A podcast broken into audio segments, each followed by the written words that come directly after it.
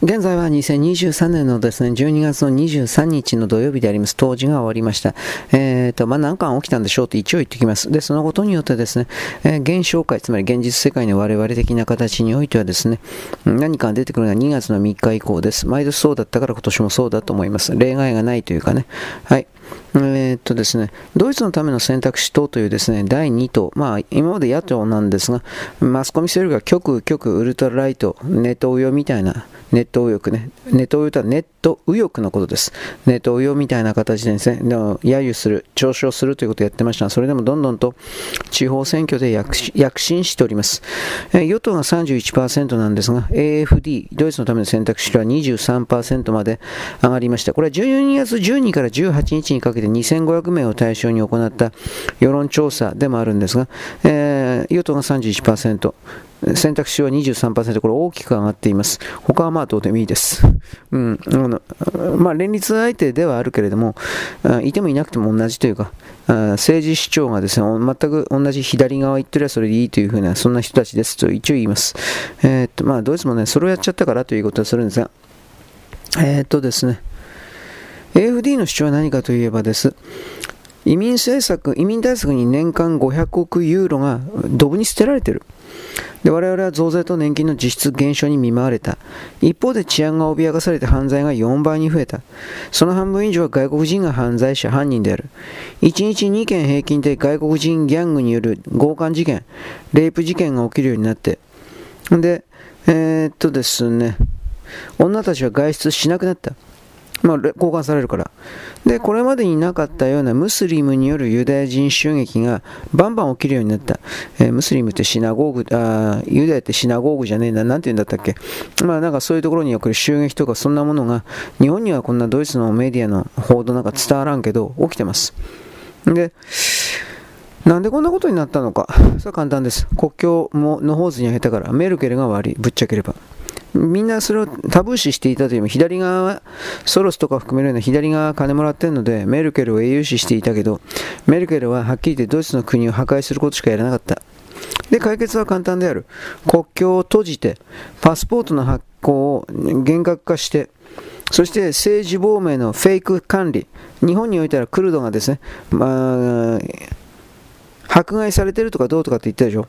そんなことはないんだということ。つまり、フェイク審査を、嘘の審査をちゃんと行って、嘘は見破って、で、無駄な質をやめ、支出をやめて、無駄な支出というのは、環境だとか、うんぬんがんぬん、太陽光だとか、うんぬんがんぬん。そして、原子力発電所、まあ、これはまだ、まだ言ってないけど、まあ、ぼつっと言ったけど、原子力発電所とか、それらのエネルギー政策の見直し。で、軍隊を元のように機能するように戻す。今のように NATO に丸投げは危険だ。つまり我々はドイツ人はドイツ国民はドイツ自身でドイツを守らなければならないと主張しているだけ。家庭を守りドイツの崩壊不正がなければならない。これがどこが極なのか、悟空なのか、僕には全然わかりません。だから結局こういうことを言われると左側の領域にお金が来なくなるんですよ。だからそういうことなんですよ。政治的主張政治的思想が違うから、あいつは許せない。なんていうほどの、そんな甘い世の中じゃないですよ。全部金なんです、はっきり言って。あの、わーわー言ってるだけで人々に納得させているだけで金が入るから、金が流れてくるから、左側とか環境なんたらかんたらっていう奴らは、なんか言ってるだけだけど、あいつらが全部死んだって、いや、本当に生物的に全部その場で心臓麻痺かなんかで死んだって、家族は一瞬困るかもしれないけども、社会にとっては困らないんです。なんでかって言ったら、大体そういう奴らっていうのは企業、または学校、なんでもいいけれども、何も生み出していないし、破壊しているだけだし、足を引っ張っているだけの存在だからです。まあ、こういうこと言い過ぎじゃないんですね。あなたも当然知ってるとは思いますが、知ってますでしょ？と一応言っとくけどね。だから、それらを踏まえてですね、私たちは、あのー、なんだっけ、人の命は地球より重いとかなんかいろいろね、認識をごまかされていたけど、人の命は地球よりはるか、人の命なんかと地球と比べんなよ。ということを僕は言うんだけど、まあなかなかね、そこまであの冷酷に自分及び人類を見るということはできていないですね。人間なんかいつ滅びたっていいんだよというぐらいの、本当は本当は嫌だけどね、僕は嫌ですよ。ね、滅びたっていいんだよ、死ぬ時は死ぬんだよ、みたいな、それらの冷酷な気持ちを持てるような自分をどっかで発見すれば、今のたるんだ、たるみ切った人間社会というものは、どこかでブレーキというか、立ち止まって物事を考えて、その時その時に最適合理的な進路を選択することができたかもしれない。でもかもしれない。知れないとかね、そんなこと言ってもしょうがない。やるべきだとか、だろう、欄とか、そんなことでもしょうがないんでね。はい、ちょっと待ってね。えー、僕は昨日にも増して今日は時間をしてるので、時間が押してるのでですね、えー、何やってるかわかんないぐらいです。本当に何やってるかわかんねえな。なんかアップロードとかなんかいろいろやっております。ね、うまいこといかねえんだな、これがな。はい。えー、っとね、AFD、ドイツのための選択肢というのは、アリス・エリザベート・ワイデルという女の人やってます。すんげえ綺麗な姉ちゃん。いいですか？検索いいですか？アリス・エリザ、エリザベト・ワイデル。アリス・エリザベト・ワイデル。44歳なんだけど、パッツンパッツンです。いいわ、チンコ立ったわ。で、こんなことで俺殺されるんで、俺もう下品なんで。俺、女っていうのをですね、その、あ、知的な人素晴らしいわ。こんな風に見ないんで、バカだから。ああ、いい体してるわ。やりてえ。こんな風にしか思わないんで。すいません、あなたは女の配信者だったらね、もう危険なんで、僕の配信聞くだけで妊娠するんで、いや、小学生かよ。妊娠するんで聞かない方がいいですよ。大変ですよ。小学生か、お前は。小学生の女で昔そういう言い回しが流行ったそうだが、本当かな？あの人に見られたら妊娠しちゃうわ。いや、しねえよ。すごいなんか便利なワードだなと僕個人的に思ったんだけどそれはね、男というものを引きつけるワードでもあるし、男というものを拒否するワードでもどっちにも使えるなという。ね、見られただけで妊娠しちゃう。しねえよ。イエス様ですか？諸状渋滞ですか？んなことあるわけねえだろ、お前。まあいいです。はい、というわけで、この世界中で、いわゆるオス、オラ、悟空 と言われているものが流行ってきているということに関しては、ちらりと覚えておいた方がいいです。それはやっぱりこの今までのリベラルと称するような連中がやってきたことがあまりにも嘘だったということがバレちゃったという、まあこれにつきますよね、はっきり言えば。で、それを受けて修正する力、つまり元に戻そうとする力がという言葉を出してもいいけど、それが人類世界の中で大きく働いている。アメリカにおいてもトランプ大統領が、まあ、僕はあの、うん、誕生してほしいと思ってるけど、僕は腐ってるので根性が、うん、それでも選挙、あの、なんていうかな、選挙妨害というか、なんかそれできっとおかしなことになるんだろうなと、なんていうふうなことも思ってるけれども、しかし、トランプ大統領が復帰した場合においては、世界はぐるりと変わるでしょう。本当にね。で、岸田さんがやったような LGBT がどうとかうんぬんとか、まあ、すぐにね、法律変えてどうのこうのっていうふうには多分いかないとは思うんだけど、だいぶ手足を縛られる形になるでしょう。世界の様相が、雰囲気がガラリと変わるからです。少なくとも西側のね、東側、中国はこれは関係がないけれど、そして彼らのかわいそうな人とやらに予算を出さなくてはいけないという世論は少なくとも大きく反転するので、彼らは金欲しいだけだから、えー、なんだろうね、綺麗事の言葉とかは出すと思う。で、えー、なんだろうね、目立たないように、目立たないようにすると思う。でも金よこせ、金よこせ。これは続けると思う。これはトランプ第1期政権の時に同じことやってたから、あの左側の人って。あの厚労省含め、村木敦子さんとかあの辺含めて、本当にそういうことやってたから、僕のようにそう見えるから、だからどう見たってですね、うーん、まあ生き残っちゃうんだろうなと、いろいろ思いますよ、それは。はい。えー、っとね、中国における、これは何かな、えー、テンセントと言われるゲーム業界なんですが、えー、っとね、あ中国政府がその新しい、まあ、SNS ゲームですか？中国国内で販売する SNS ゲーム的なものに関する大幅な規制をしたんでなんか中国もガチャっていうのあるんだってお金でガチャガチャ回したらアイテム買えるみたいな。俺よくわからんのだけど。うんでそういうものが禁止になったんでで未来がないないだろうね。お金集められないから。あのあのガチャで一番お金を集めてるそうなんでそうなんですか？俺やらんからわからんけど。だからえー、思いっきりなんか株価がですね、下がった。というふうな、まあ、でもまた上がるんじゃないですか？俺わからんけど、どうせバカばっかりだもん。うん、ということを含めて。あとはね、えー、次、NVIDIA というメーカーがあります。えー、っとね、NVIDIA、えー、っとね、まあ、半導体のグラフィックボードとかを中心に作っている、半導体じゃなかった、PC のグラフィックボードとかを中心に使っているようなメーカーというか、そんなイメージでいいんですけど、他にも半導体的なもの作ってるけど、そこがね、あの、油断というか、これが危ないんじゃないかみたいなことが、えー、っとね、言われてます。まあ、でもその、こういう方が記事になる場合において、多分ね、あの、大きな何かになったってことはまずないんですけど、あのー、内部の NVIDIA の従業員で開発者みたいな優秀な人が、えー、っと、自社株買い、なんとかストックオプションだったっけ？自分の社員が自分の会社の株式を買ったことによって、配当利益あるでしょ？高い高い配当利益。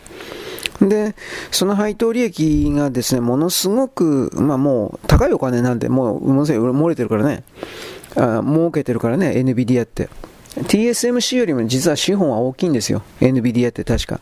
だから、台湾 TSMC がとかって言ってるけど、NVIDIA の方が格が上なんです。格が上って言ったらそっちの方が上です。あの、NVIDIA のも古いんじゃねえかな、と思うんだけど、うん、NVIDIA って言ったら俺は、えー、パソコンのパソコンの自作するときなんか俺 NVIDIA のなんかグラフィックボードだったかな。なんか結構昔買ったような気するな。今でもあんなの作ってんかな俺、今最近自作してないからわかんないけど、いやもう必要ないからね、自作なんて。最強の PC を目指したもんですよ。ね。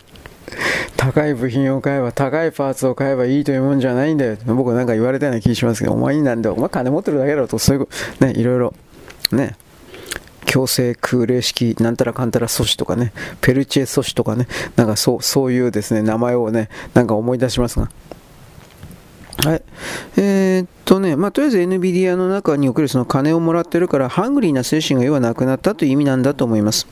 なので、あまあどうかね。でも、そんな記事が出ても働くやつはやっぱ働くと思うよ。なんでかって言ったら、あのー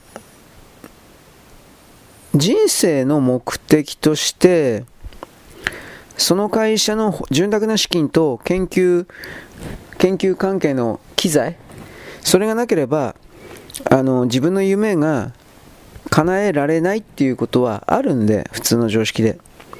だからその研究所にいた方がいいっていうのはきっとまあいろいろあるんじゃないかなと思うそういう人が多いんじゃないかなと僕は思いますけどね。はい次。えー、タイの CM がすごいよってい。や、知らんがな。こんな CM なんかどうでもいいよ。はい。えー、っとですね。東工大、東京工業大学か。東工大に女子枠っていうのを作ったの？総合型選抜っていうのは、えー、はいはいはいはい。あのー男子に大人気、東工大そうですよね。で、最難関の情報処理工学院が2倍割れの志願者だって、全然来なかったんだって、女が。期待で相当の欠員が出るかもと。難度の高い入試が壁になっているのではなく、そもそも情報処理を含める一連に女性が興味を、おそらくそうでしょうね。女性を揶揄する、草するわけではなく、なもん、なもんやってな、な、なんか意味あんのっていうか、多分そういうことじゃないかなと思う。で、まあ、どっちにしてもですね、欠員が出るので、どうだろうな、女子枠といっても、まあ、その時点で、欠員が出ても、女子枠で入れてもですね、成績弱いやつは下駄履かせられることはないだろうなっていうことですよ。まあ、情報履行に関しては一般入試の枠が増えるだろうという説はこれ前からあったんですけど、そうなるかもしれないですね。性別ごとの枠を増やすということが、男女別の枠を増やすということが多分ナンセンスですね。うん。まあ、スティーム分野という言葉を出してもいいんだろうかと思ったけど、まあ、そういう形でですね。ちょっと待って。かっこいいこと言って笛を吹いてみたら実は誰も踊ってくれなかったという、まあ、一つの事例です。まあ女そんなね、カタカタパタパタとやりたいかって言ったらそんなこともないんじゃないかっていう言い方ですね。はい。これは何だろう。えー、ダイハツの不正が、なんかうわーとか、今なんか、もう、もうなんか止まってるでしょ。なんかよくわかんないよね。だけれども、まあ、なんか仕掛けられたような気するけどね。はい。まあ、で、ダイハツの車のエアバッグが開かないとか開くとかっていう風な以前の問題で、イタリア車、これあの、ちょっと投稿されてるんですが、ツイッター。アルファロメオに乗ってる人が ぶつかってドカンとぐっちゃぐちゃになってんだけど、でも、あの、全く、その、なんていうかな、開かなかったっていう エアバッグが、どうなんだろうね。うーん、まあいいです。イタリア車だからね、あんまりその突っ込まない方がいいんじゃないかな。うん、いいろいろあるんだけど。はい。えー、っと、岸田さんの奥さんとマナー講師のバトルって意味わかんねえな。あ、畳のへりに座るのおかしいとかって言ったそうです。つまり岸田さんの奥さんが茶道を体験した時にマナー違反を指摘してどうのこうの。はい。ユーザーからは日本の女性は畳のヘリをまたいで座っているということに巡っていろいろな声、違和感しかないという人と全く問題がないという人。これどうなんですかね？俺こんなお茶のこと全然わかんねえけど。うーん。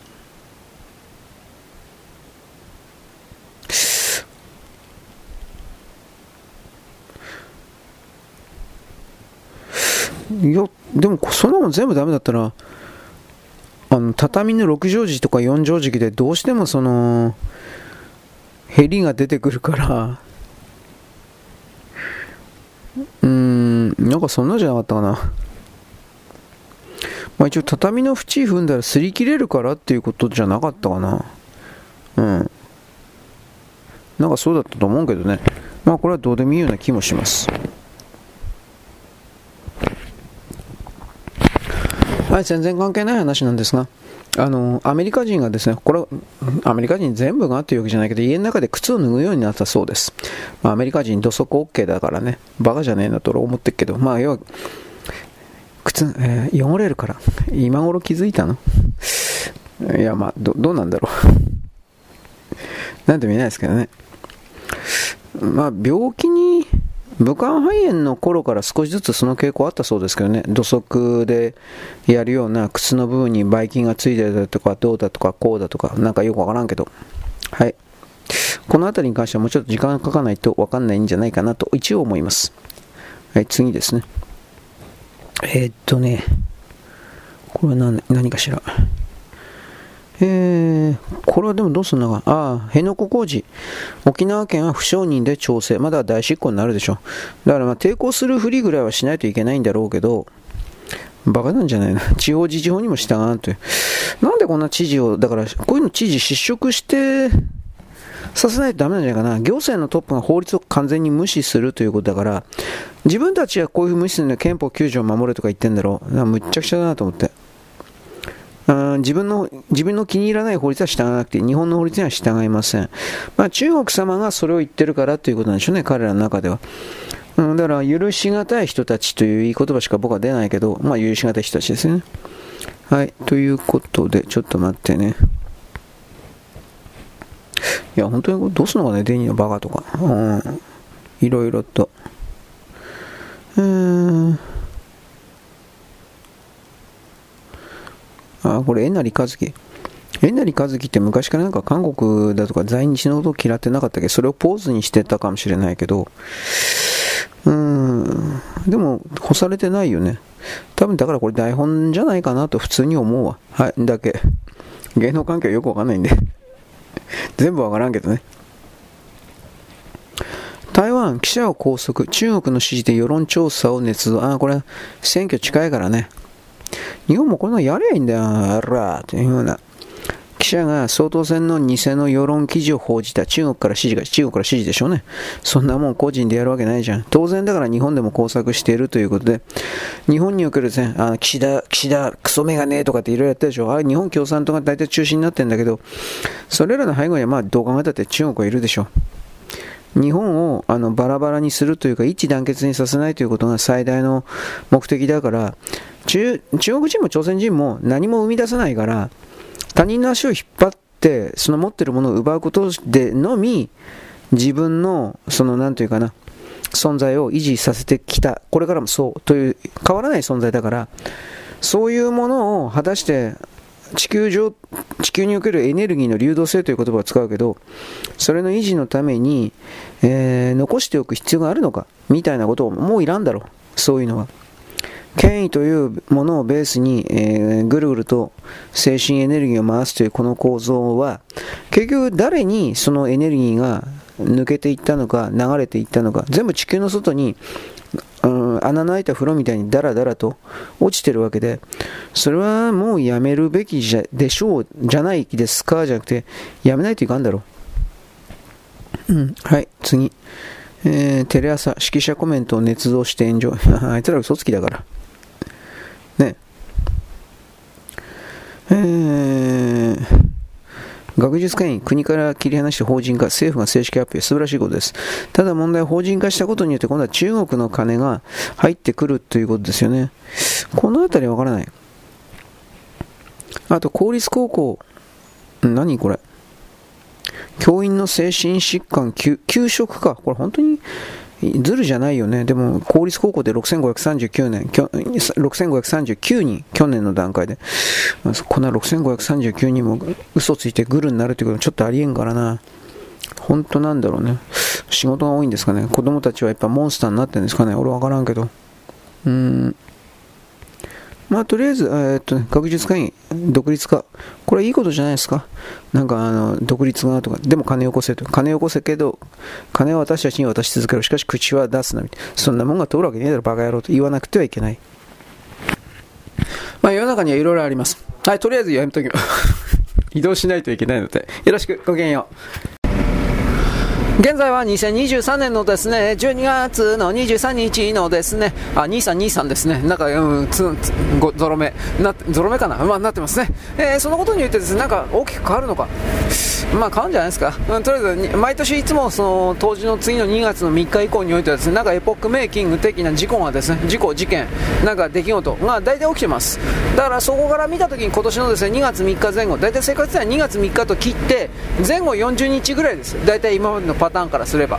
2月3日からマイナス40日。2月3日からプラス40日。大体この幅で大体何か起きてます、そういう言い方をしていきます。私の言ってることは常に当たるんでですね。ああ言うこと聞いたくと言っときます服脱げ。いやすいません。男は脱がなくていいです。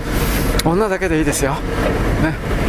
お前も子供じゃないんだから。こんなとこに来たんだから。何言ってんだよ。脱げよ。こうこういうこと僕一生でいいから言ってみたいです。ね。でやらせてくれる女の人は出会いたいです。ね。絶対いないけど。そして僕は僕の中の危険センサーなんですよ。そんな女は病気持ってるよお前。という僕の頭の中で悪魔と天使が、ね、戦っております。バカやれりゃいいんだよとか悪魔の側ギャーとか言ってやってるんですけどあのー、ね天使の側がですねその悪魔の繰り出してくるパンチにですね飛びついてこうかわしてるんです。こう完成。こう虎の虎のアギトだったっけ？もういいやどうでも。ということでございます。そういうことなんでですね、えっと今の表面的な動きというものは僕はディープステート構えるというふうなことを言いますがそういうことを言っててもですね多くの人々にはなかなか通じません。ではどうするのか。既存の表の企業であるとか既存の人々のこういう名詞の既存の誰にでも観察できるような行動を通じていやこの人だからこういう行動してるからおかしいでしょというふうなことを言わないといけないわけですよ。ではそこでそこにおいてですね既存の物差しにおいて人々に説明するための何がいいのか、まあ、これはですねやっぱ企業になるんですよ。企業。カンパニーです。ねいわゆるあのグローバリスト企業みたいな、まあ、あのグローバリスト企業というかどういういいのかな。例えば GAFAM ってあります。GAFAM ですね。今もう一個なんかついてるかもしれないけど。いわゆるこの IT インターネット的なものを中心としたような企業体。これらというのはまず多国籍企業と僕たちは今までそういう言葉を使ってましたが多国籍ではありません。国国籍ではありません。具体的に言えばどうかというとこれは大体ケイマン諸島を中心としたような、えー、租税回避地といいます。オフショアバランシングだったっけ？違ったっけ？まあまあ、税金払わないよ税金、他のところにも税金が、あ僕、僕のところは1%しか払わなくていいよみたいな、そう、そういうとこです。そういうところにですね、あのー、本部を作って、そして、えー、ブイブイ、俺、俺たちの世界の主人なんだよ、みたいな、そういうブイブイ言わしてるような人たちが、えー、実際にたくさん集まってですね、マネーの力で、あのー、大きく人々に対してコントロールを仕掛けてる。この言い方はまあ間違ってないんじゃないかなと僕は言います。では、その上で、何が起きているのか。これらマネーの申し子たちはという言葉を使いますがいわゆる現実の政治に対して強く干渉コントロールをし始めました、まあ、具体的にはもずっと前からあることではあるんだけどマイクロソフトが出たあたりからそういう概念が通じやすくなったかなと思います、まあ、特にインターネットですねやっぱり。インターネットにおける金融の入金送金という動きが、えー、大きくなってきたあたりからこれらのコントロールというものに関しての影響力、まあ、強まってきたと思います。まあ置いといて。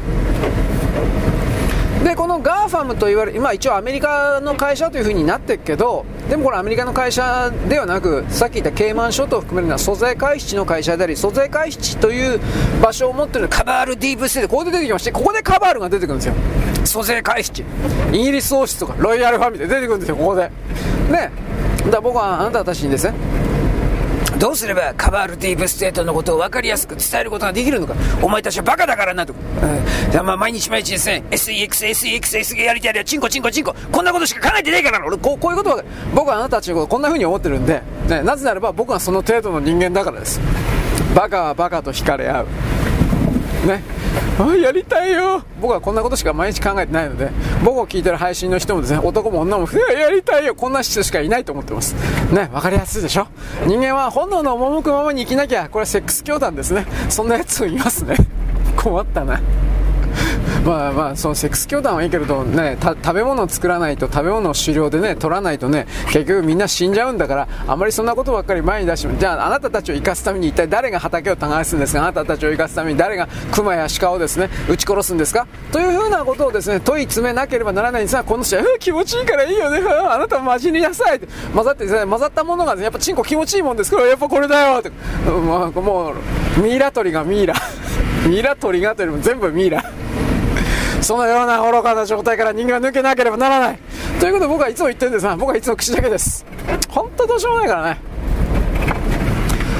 口だけの人間とは何ですかその代価を支払うことになる。俺だよ。左側だよ。ということを踏まえましてですね私たちは、えー、いろいろとですねまあ、行動に直結転化できればいいんだけどね。なかなかできてないよね。そういうことも僕は思います僕は常に反省しております。あなたのようにあなたたちのように傲慢な存在ではありません。傲慢なだけの存在というのはですね俺は何やっても許されるので。こういう風な中国人朝鮮人ですね主に。クルドもそうだけど。でもよくよく見たらさ口ばっかなんだよねいつもね。はい。号令かけるけどその号令かける偉い人に付き従うような奴隷のような大多数がいるからあれらの人間集団が成立しているわけでそのようなあり方をですね地球はもう嫌うお前たちのようなものはいらないと決めたのであってですねそのことをなぜ彼らが気がつかないのか僕には不思議でなりません。それは僕の中にこの答えがあります。彼らは去ることを決めたのだ。彼らは追ってはならないというふうなことを決めたわけです。どう追ってはならないか。いや巻き込まれて死にたいんだったら死にはいいけど俺は嫌なんで。一応僕はあなたにあのあなたに、解説しましたよ。あなたに忠告しましたよ。アリバイですよ僕の。というふうなこともやってるわけです。僕はこれ地球さんに向けてですね。どうですか？私はちゃんとやってますよ。仕事してますよ。チラチラとか見ながらアリバイを作ってるわけです。僕もまた狡猾な存在の一人に過ぎません。ね。人間は全て皆等しく邪悪で薄汚いものであります。泥棒もうちょっと気づいたら横のですね隣のやつの給食をかっぱらってるぐらいの邪悪なやつです。それが僕です。お前だよ。というふうな聞いてるお前でもそうですよ。お前たちはラーメン食っても金を払わない。全部食い逃げのかっぱらいだ。そんなこと知ってるんだよ。というふうなことを僕はいつも決めつけます。しかしそれがですねあんまり間違ってないなという 本当に本当にあなたたちはどうしようもないね。というか。なぜなぜ時々私はこのように上から目線のような誰かの人のチャンネルが切り替わってしまうのかみたいなことを言うわけです。そういうことで精神精神科医のお医者さんああこれは分裂病ですね。パラノイアは治らないんですよ。多重人格はねどうしようもないんですよ。そうですか。多重人格分裂病はちょっと違ったような気もするけどまあいいです。ということなんでですねまあこれ後編に覚えてたらやります。このガーファム云々。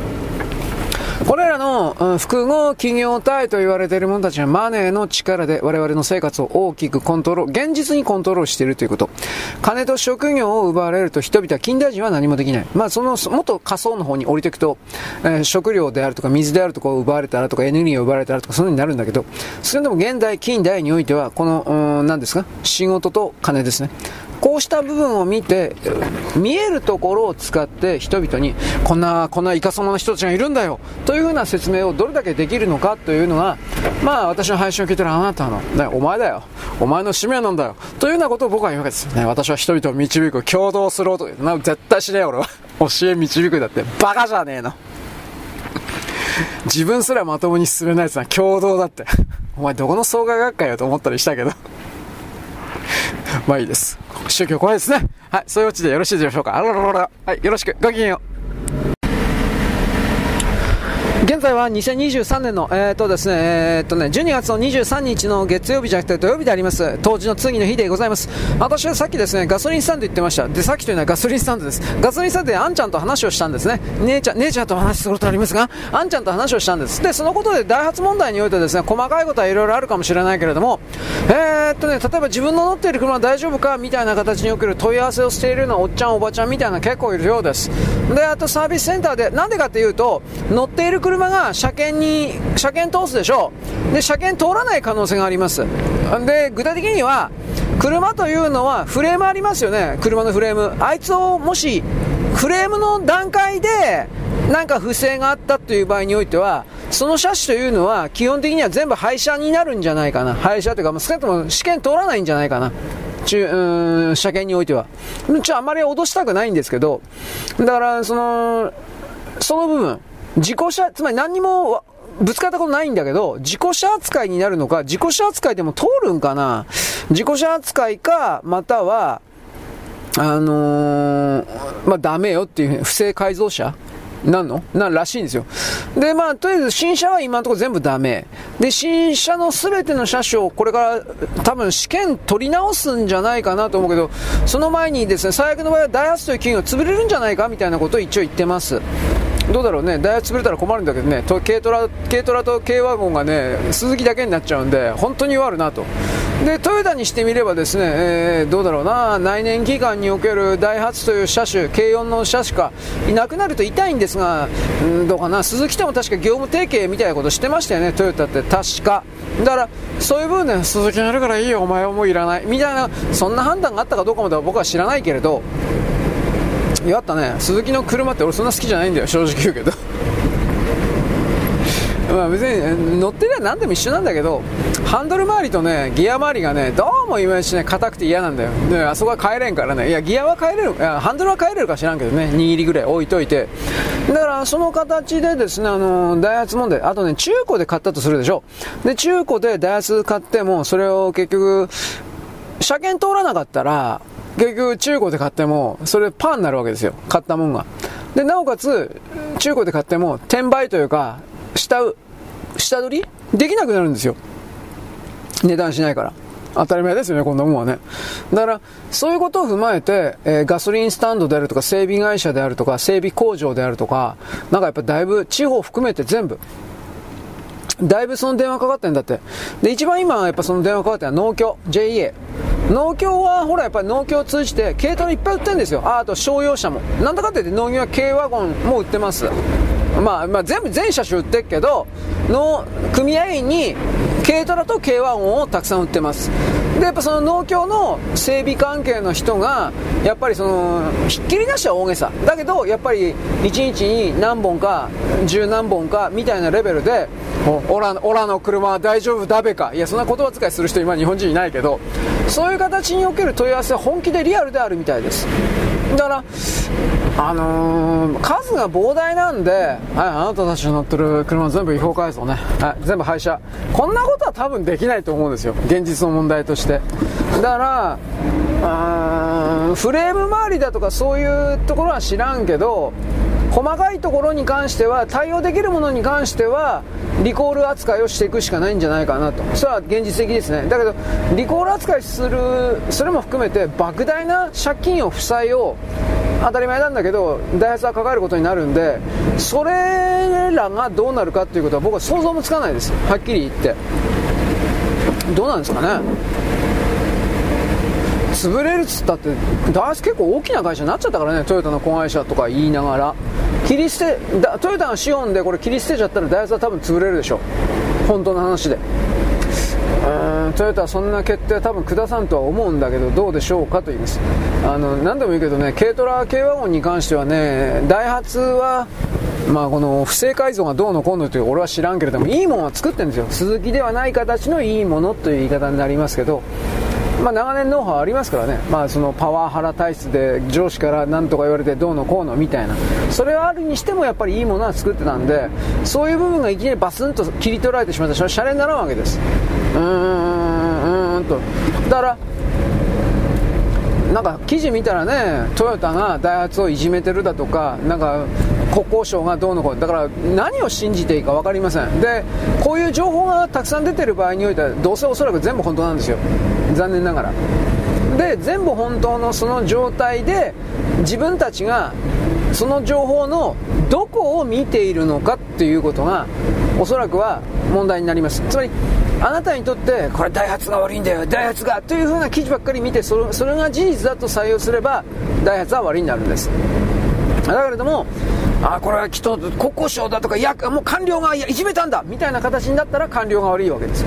結局それは全部の構造は観測しているあなたが誰かが悪いんだよ俺は悪くないけどお前が誰か悪いんだよ。これになっちゃうわけです。しかしそれは今までの人類に起こしてきたですね。堂々巡りのパターンというかですね何も問題解決しないパターンであってですね。どうなんだろうねこれ。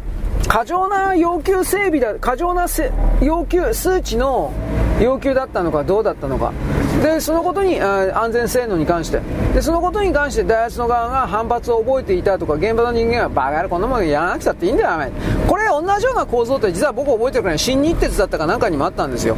新日鉄住木になる前だったか新日鉄になってからだったか忘れちゃったけどそれはあのなんとかなんとか超効力交番だったかなんかまあ特定のですねこう鉄板の後半に関して、えー、特定の試験か何かを過剰な試験か何かをつまり実際にビル建てるときにここまで、あのー、強い鉄骨なんかいらないのにいわゆるあれは建設省なんですか？建設省がおい全然数字足んねえよお前。というふうなめっちゃくちゃな要求をしてくるもんだから新日鉄または住金がいやいやちょっといらいや勘弁してくださいよ。というふうな。でまあ非常にコストのかかることなんでえー、っとそれ検査ごまかしたんじゃなかったな。なんかそういう記事が大昔ありました。昔の記事探していた時に、まあ、どこの企業も不正はあるんですよ。つまりこの安全性だとか公害をきれいにするだとかそういうのって一番儲からんのですよ。利益を生んでない生まないし生んでないんですよ。だからその観点で、えー、僕たちは社会、えー、あといろいろを見るべきだということを僕は言うんです。はい。というわけでですねちょっと待ってね。はい。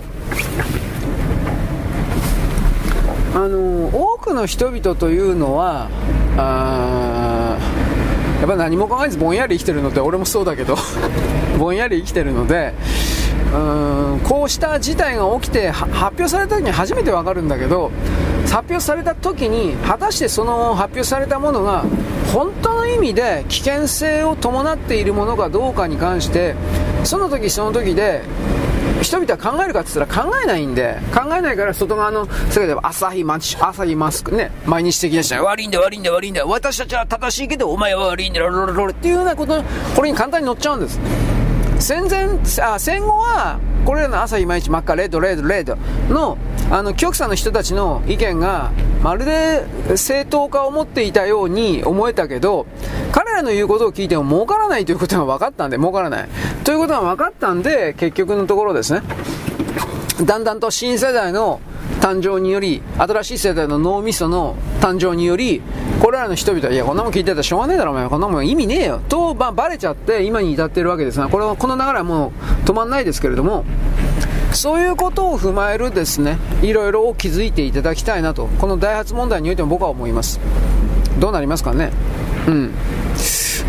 まあ、僕はとりあえずダイハツは生き残ってほしいなと普通に思ってますけどね。はい、そんなオチでよろしいでしょうか。よろしく。ごきげんよう。現在は2023年のですね、えー、っとね、あ、12月に、すみません、記事読み入ってたんで、12月の23日のですね、えー、っとね、土曜日であります。あとですね、いろいろ、まあ、あの、韓国はうんぬん、まあ、最近は僕、意図的に韓国のうんぬん、気持ち悪いっていうか、時間が無駄なんで外すようにしてるんですが、今度は、あと、あんまりね、調子に乗って外しすぎると、それをつけ、それにつけ上がってというかですね、それを利用して韓国は日本人が見ていないことをベースとして、えー、なんというかな、好き勝手をやるんですよ。本当に狡猾な奴なんで、まあ中国もそうだけどね、そういうことでですね、私たちはこの面倒くさい奴らに関して、どういうふうに、えー、最低限の対処すれば、自分たちの損害にならないのか。あんまり利益を負わない方がいいんじゃないかなと思います。なぜならば、あのー、そういうなんていうかな、調子こいた、ね、金欲しいのは誰だってそうなんだけど、そういう調子こいた態度が結果的に彼らの奪い取る者たちを内側に引き寄せてしまうことによって、うーん、なんていうかな、自分で自分の未来を捨てているというか、そんな風にやっぱ見ちゃいますね、僕なんかはね。はい。ということでですね、えー、まず中国のさっき言ったね、テンセントを含めるようなゲーム関係の株が思いっきりなんか下がってるとき、今これあのゲーム規制です。これあの、不動産に対して総量規制を実際のお金の出動はまかりならんみたいな総量規制を発表した途端に、えー、なんていうかな、起きた動きと多分似たような形になるんじゃないかなと思います。うーんまあ、結局ね、習近平さんのですね、えー、っとね、独裁というものが完成してから、中国というもののおかしさというものが、えー、加速しているという言い方は言えるんじゃないかなと思います。はい、ちょっと待ってね。僕は今ですね、おはがきのですね、返事を書いてるんですが、ちょっと時間がないんで、一生懸命ですね、動物のツイッターをですね、探しながらですね、やっております。えー、っとね、えー、怒ってる。あん。まあどうなのかね。動物にはそんなもん本当に表情があるのかどうかわからんけど、動物の表情を人間が勝手に解釈してどうだこうだと言ってるだけに過ぎないと僕は思うので、こういうツイッターなんかで僕は動物の方が実は大好きなんですけど、いや大好きかな、まあ、なんですけれども、そういうことを踏まえて、えー、っとね、人間という観測者の側がこの対象動物に対して勝手にこれは弱い存在であるとかどうだとかなんかいろいろ言ってるけど、あのー、なんていうかね、それらの全てそのものが人間の傲慢なんじゃないのっていうことなんですね、やっぱり僕は思うんだけど。もちろん動物は動物の固有の言語で考えていて、テレパシーというものは、薄いテレパシーみたいなものはひょっとしたらあの人たちは動物は、動物とか鳥類とか魚を持ってるかもしれない。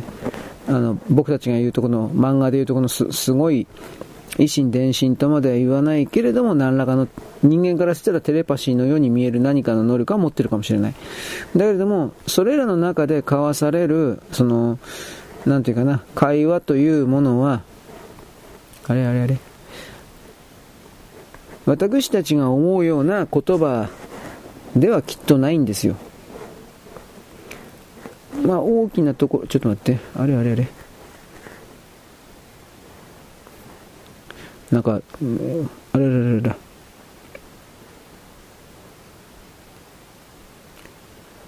もうなんか、誤作動を起こしてるというか、なんかそれですね。ちょっと待ってね。はい。まあ、ツイッター関係も。あれ？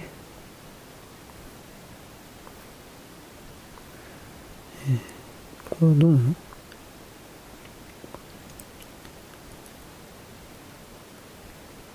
えー、っとね、画面出ねえ。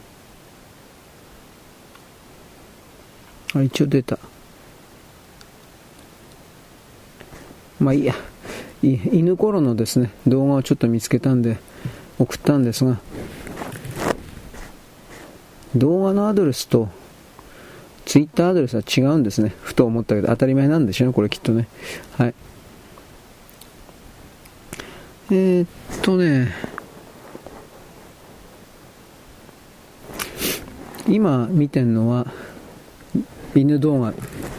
これ本当かな？えー、っと、まあ、子犬なんでそうなのかもしれないけど、体重が軽いもんだから、新雪かな？新しいかな？新雪かどうかまで僕ちょっとわからんけど、新雪の上を歩いている雪の上、動物というかそういうことです。本当かな？一応歩いてるね。うーん。まあ人間ちょっと無理だよね。これどう見たって。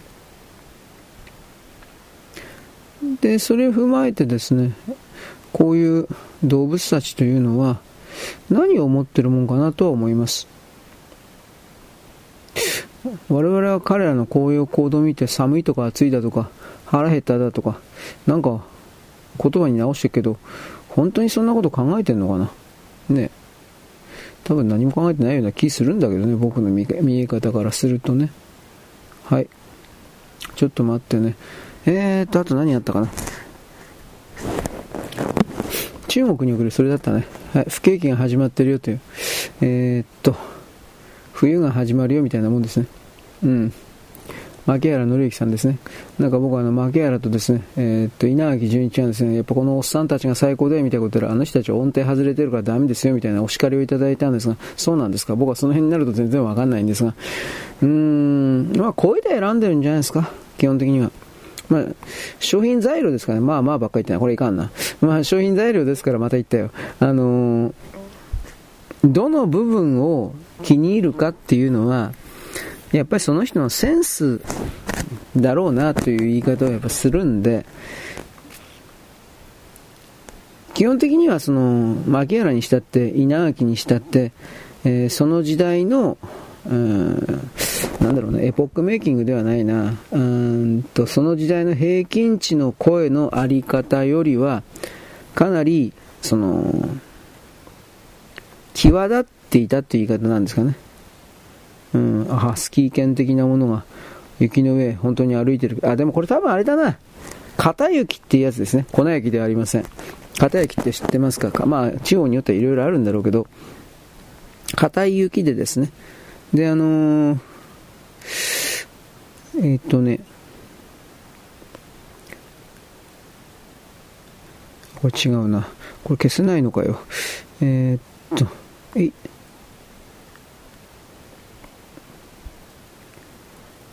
あのー、一旦前の晩かなんかに雪の表面が溶けまして、で、夜中に冷え込みますと、基本的にですね、その表面がね、固まるんですよ。うん。で、その上でですね、小さな雪だ、あれだったら、犬だったら、大丈夫っていうことです。まあ、これは、北海道道民的な遠くの人はね、この片雪だったらあれなんですよ。自転車とかも大丈夫なんですよ。その平原の上の、平原というか田んぼというか、俺どういう意味かわかんないけど。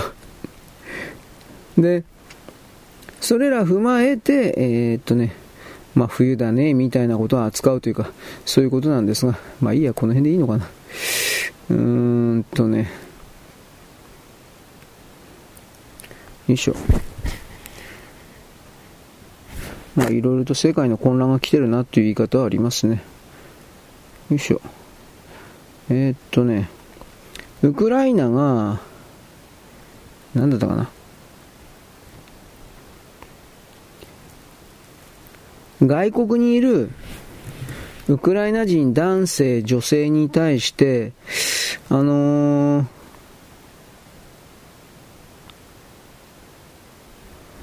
外国にいても、ウクライナの兵隊に、兵隊として出頭するようにというか、挑発？兵隊に応じるようにというふうな、一応それ今のところそのウクライナの兵隊はそう希望しているという言葉になってますが、多分それは実行に移されるんじゃないかなと思います。で、そうなった時に、まあ日本に確かなんなんたらあざ、ナザレンゴだったっけ？なんかいなかったっけ？なんかそういうのいたと思うけど、ああいうのはどうなんのかなと思って。なんか最初は勇ましいこと言ってたけど、あの人も。だけど、あの人バカじゃないから、きっといろいろ情報は、本当の情報は知ったと思うんですよ。で、そこから、どうすんのか。あのー、行くんですかね。行って死ぬんですかね。こんな言い方を言いたかないけど。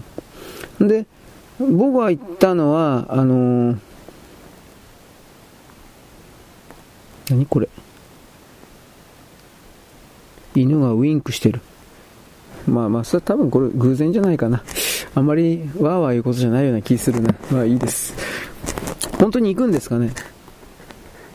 そこから考えたらですね、まあ、多分行かないと思うんですよ。なんだかんだ言って。日本にいる YouTuber 的なウクライナ人、だいぶいるみたいだけど、金稼げるからかな。わからんけど、いるみたいだけど、そっから考えて、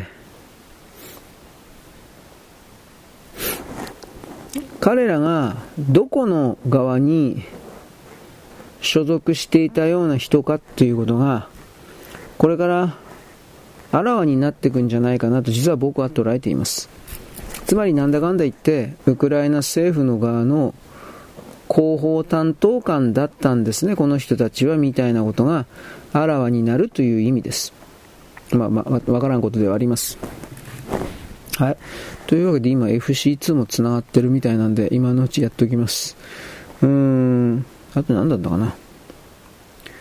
まあ、綺麗なことはどれだけでも言えますよ。外人、always find なんたらかんたらスマイル。んなこと言われてもな、誰だろう、この姉ちゃん。うーん。高校生ぐらいの姉ちゃんだろうか。外人です。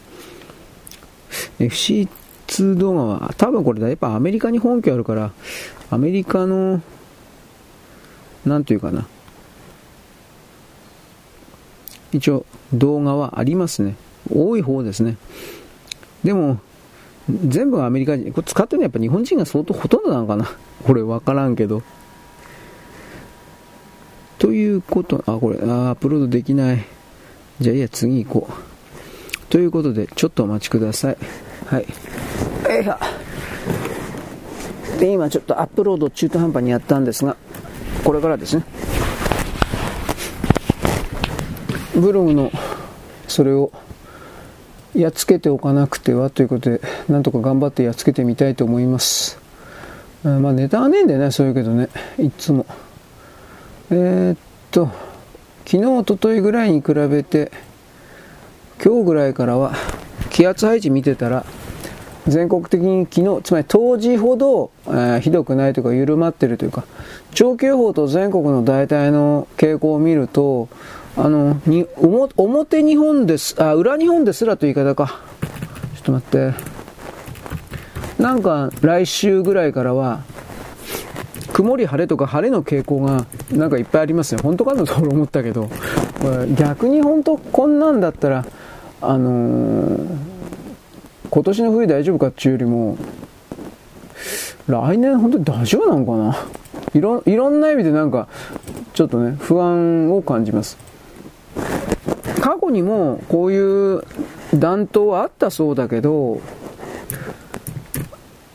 今回は日本全土でどちらかといえば平均気温が相当高かった弾頭はあんまりない、なかったんで、ちょっと待ってね。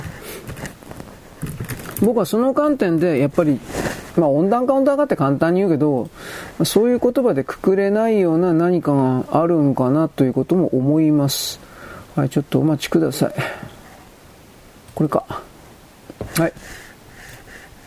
えー、っとね、中国がホタテを日本からの水産加工物的、まあ、輸入を禁止してます。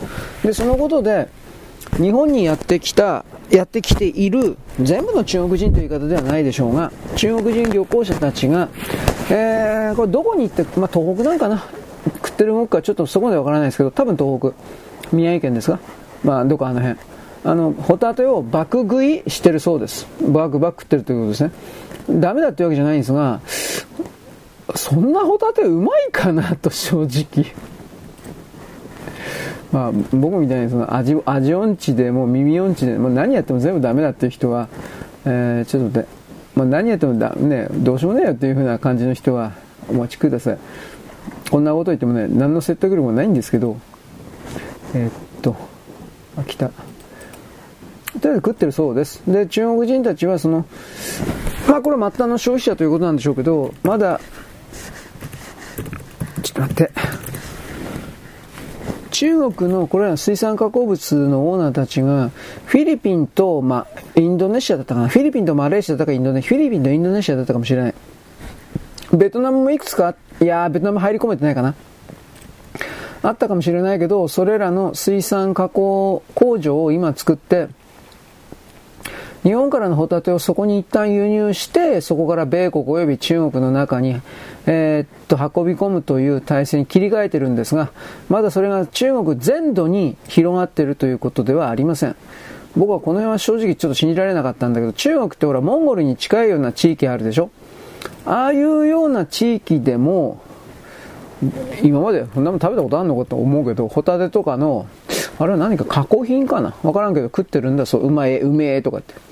えー、俺の目からしたらええー、っていう感じだけどね。あの、中国人なんてそんな、あららららら、びっくりした。あびっくり。中国人なんてそんなあなた。えっと、待って。加工されたもんしか買わんでしょうと僕は思うんですけどね。というわけで、はい。えっと、今度はですね、なんだっけ、あ、動画の人用に、今録、録音スイッチじゃなくて録画スイッチを入れましたんで、立ち上がってくれないんですけど、えっ、とね、あなたも Windows 持ってると思います。画面を動画するというのは Windows 足す Alt 足す R です。レコードですね。あ、つ、来た、来ましたね。じゃあこれからブログ的な、ブログ的では何でもないけど、まあ基本的に時間がないんでね、あの、過去の記事をですね、過去の記事の文章はね、あれなんですけど、過去の記事をそのままその使ったというか、そういうのが多いですけど、やっぱここにあるのは、日本の有人潜水艇がですね、作られなくなるという、どうのこうのということにおけるですね、えー、それ。まあ、まず良くないですね。あとこれは、川口における、うーん、なんだろう。何これ。なんか難しいこといっぱい書いてあるな。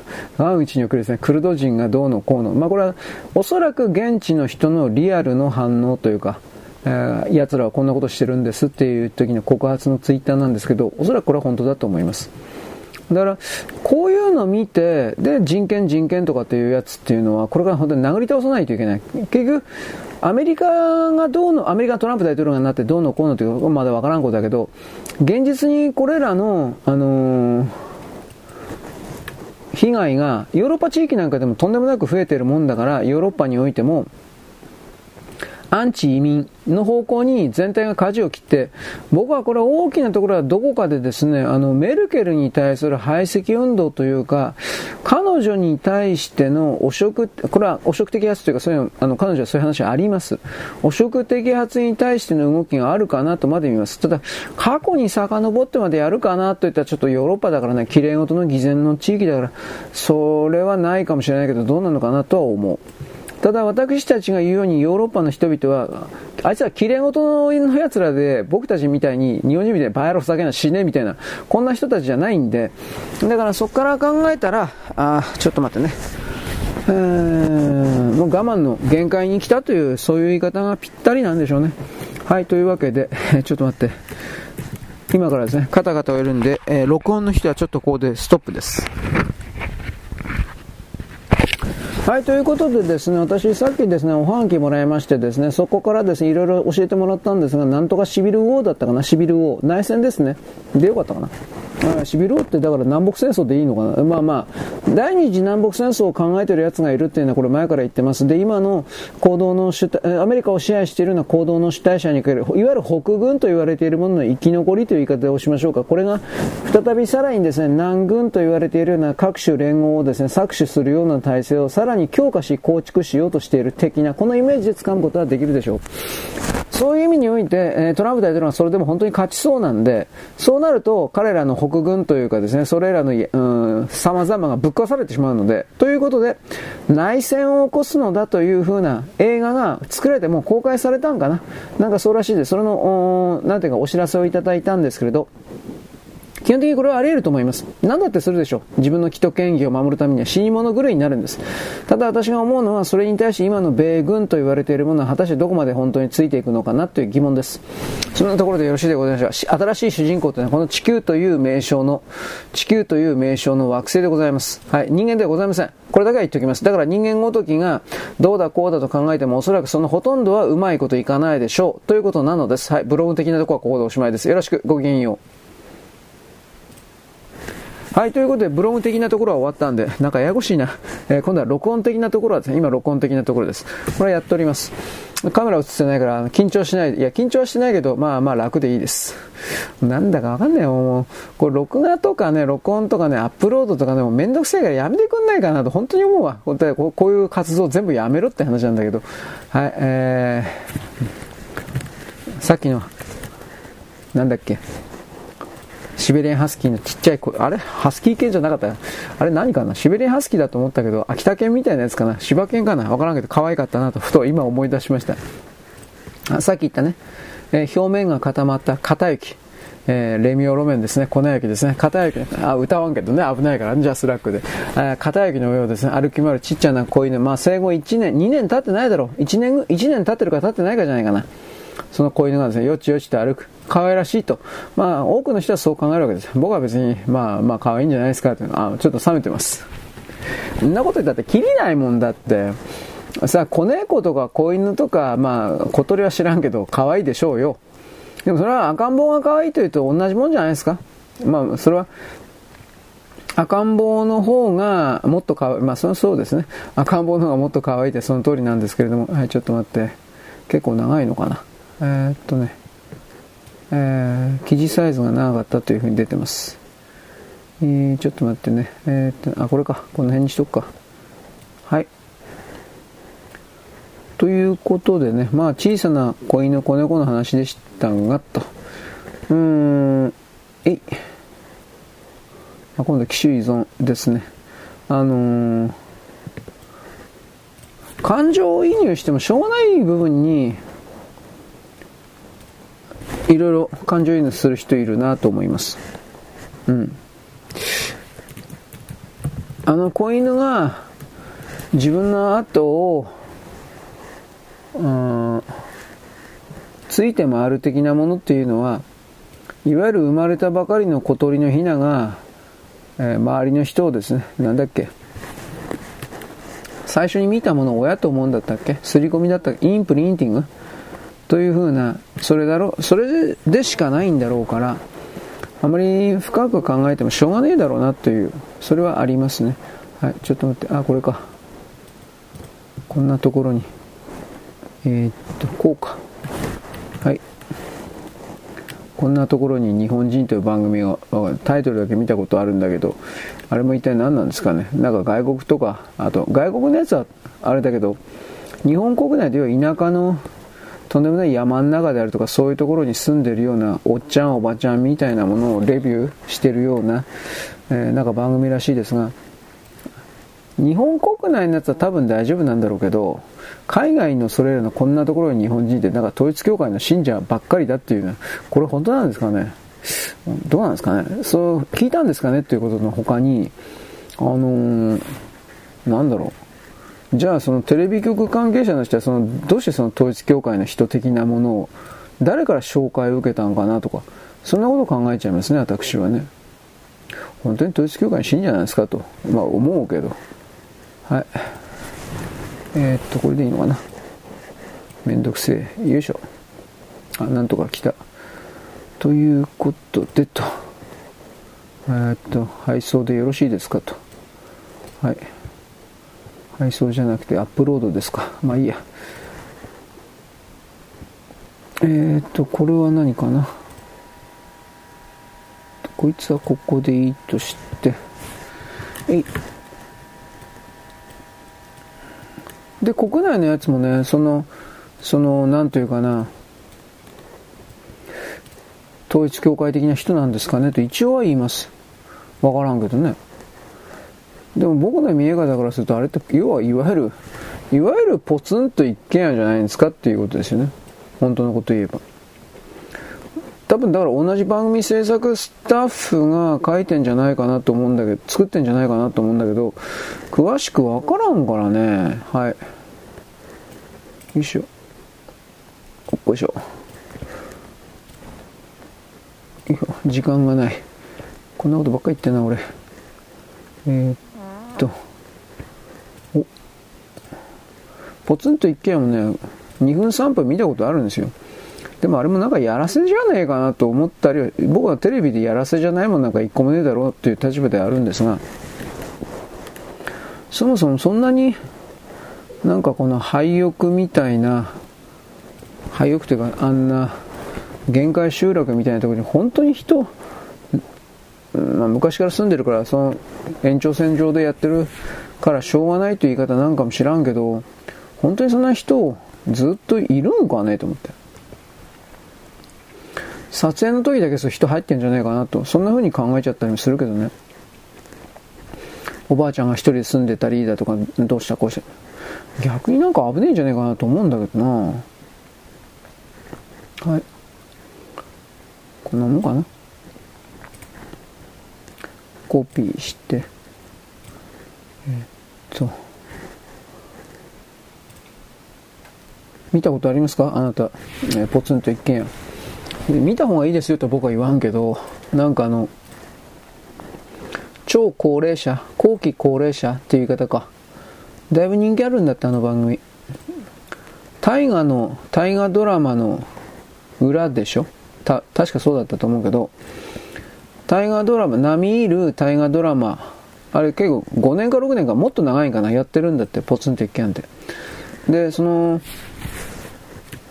今回の家康がまあ顕著だえー、っとどうする家康が顕著だったそうだけど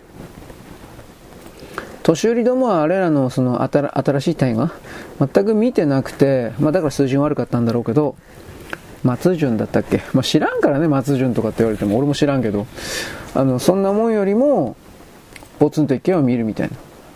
録画してまで見ないんだね。なんか話聞いてたら。めんどくせえから。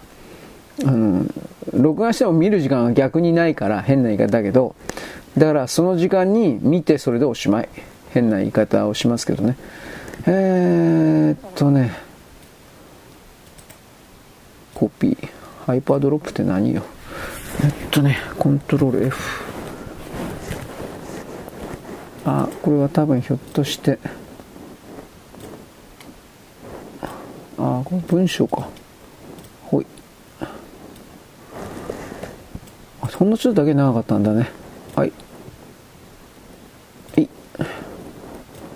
ハイパーループの所有。ハイパーループって、今ハイパーループうんぬんっていうのは、あの、真空弾丸超特急のことです。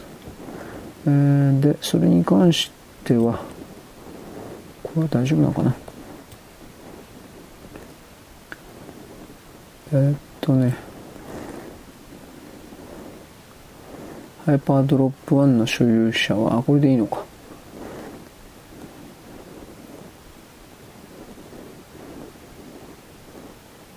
所有者は、その、そのペーパーカンパニー。なんか分かってんのまあいいや。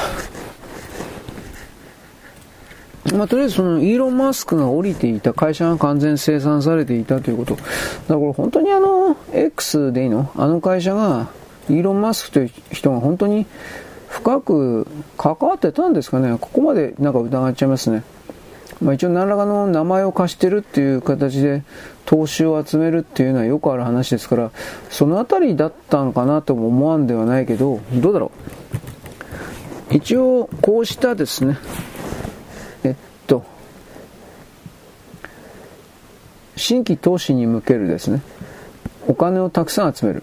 中東関係者から。だってね、この記事でね、僕は詳しくは触れてなかったけど、ドバイとかその辺の名前、名前が出たんですよ。ドバイかアラブ首長国連邦ですね。あの、虚業の街というドバイだけど、僕はそのように見てるけど、そういうものが、新主人公、現る。はい、そういうものの名前が出てきてるということは、やっぱこれ全部、全部イカ様だったんかなとか、そういろんな考えこと、いろんな考えを持ちます。はい、ちょっと待ってね。はい。よいしょ。えー、っとね。まあ、イーロン・マスクさんも今、いろんな意味で、ツイッターの側で、ちょっと待って。黒字にするように頑張ってると。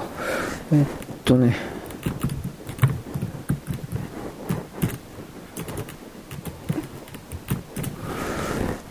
現実にお金の額は知らんけど、集金できてる額は知らんけれども、利用者は本当に前のの経営者が変わる前の時よりも、あの大きく増えてるんです。大体2倍ぐらいになったそうです。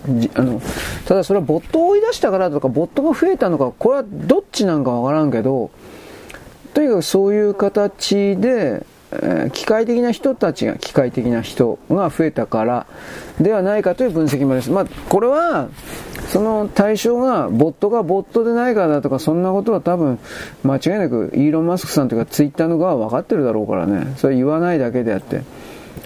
投資のために、えー、っとね、こう、らわる。嘘はついてないけど、えー、肝心な情報は付け足していってないだとか、なんかそういうのはあるかもしれないですね。僕は何とも言えないですけど。うん。げー、なんかでかいや。というわけでお待ちくださいね。1時間以上かかるな、これきっとな。えー、まあ、ブロンが結構長くなったんで、これ音声変換したらどうなるのかな。多分1時間、1時間20分ぐらいになっちゃうのかな。いろいろ思いました。大体の計算はできるんだけど、まあ、それが当たってた試しないからね。えー、っとね、なんか文章の流れとかね、あと、まあ、つまり英単語いっぱい使ってるとなんかそういうの、流れとか、そういうので、なんかね、この読み上げる時間がね、だいぶ変わっちゃうんですよ。それが分かったんで、えー、ちょっと待って。えー、っと、現ると。あれ？なんてこったい？固まっちゃったよ。よいしょ。ああ。なんでノートでこんな風になっちゃうんですかね意外にしろよあれ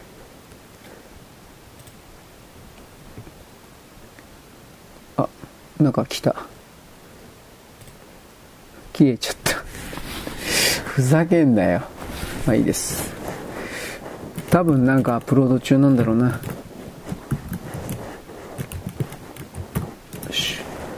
えー、っとね。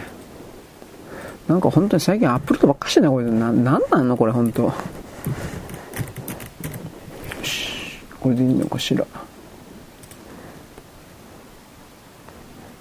貼り付けて、公開、設定。これいけるかな?本当いけてんのかな?わかんねえな。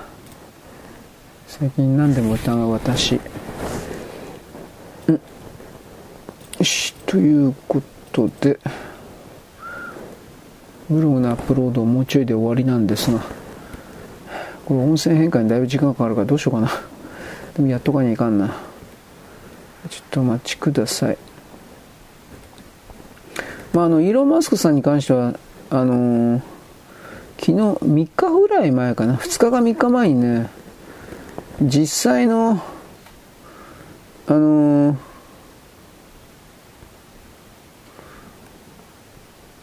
宇宙空間、あ、火星か、火星火星。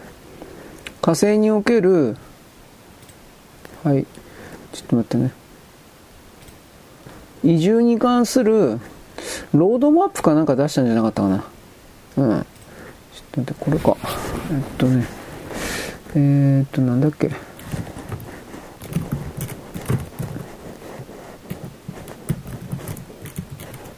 はい。で、そのことで、よいしょ貼り付け誰誰だったかな？あベゾスか。ジェフ・ベゾスがね火星に行くのはナンセンスだって言ったんじゃったかな。あとねまずビル・ゲイツは完全に否定してるんですよ確か。それはやっぱその彼の人口削減がっていうふうに言ってる人たちの側からすればえー、火星という新たなフロンティアという言い方になりますがそこで人類があの生き生き伸び伸びと数を増やしたらやっぱ困るんでしょうね。自分たちのその支配層という人たちの好き勝手ができなくなるからっていう表現でも使いましょうか。だからマイクロソフトはどうせこれも彼の意見なんかというかどうせないんで上から家というふうに言われてるっていうそんな言い方するけど否定してます。でイーロン・マスクさんはこのままでは本当に人間という種族そのものが滅びてしまうと。人間には新たな開拓精神がチャレンジ切り開く精神が必要であり、それには舞台が必要であると。つまりそれはこの地上、地球という名前の惑星ではおそらくもうできないんだと。飽和状態なんだと。だから新しいフロンティアとして火星というものをテラフォーミングを含める改造を行ってそして、えー、そこで、えー、まあ、第二の故郷という言い方になるんですがそれを行って我々はその数を増やすんだというかなんかそんな感じですよね。うん。どうだろうね。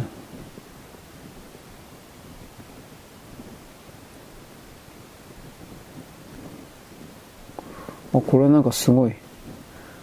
これ何？猫なんでしょうか。本当にどうでどうでもいいけど。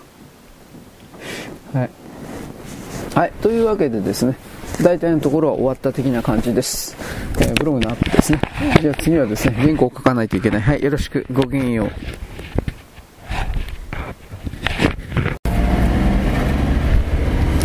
現在は2023年のですね12月の23ですね、多分、えー月えー、土曜日であります、土曜日ですよ。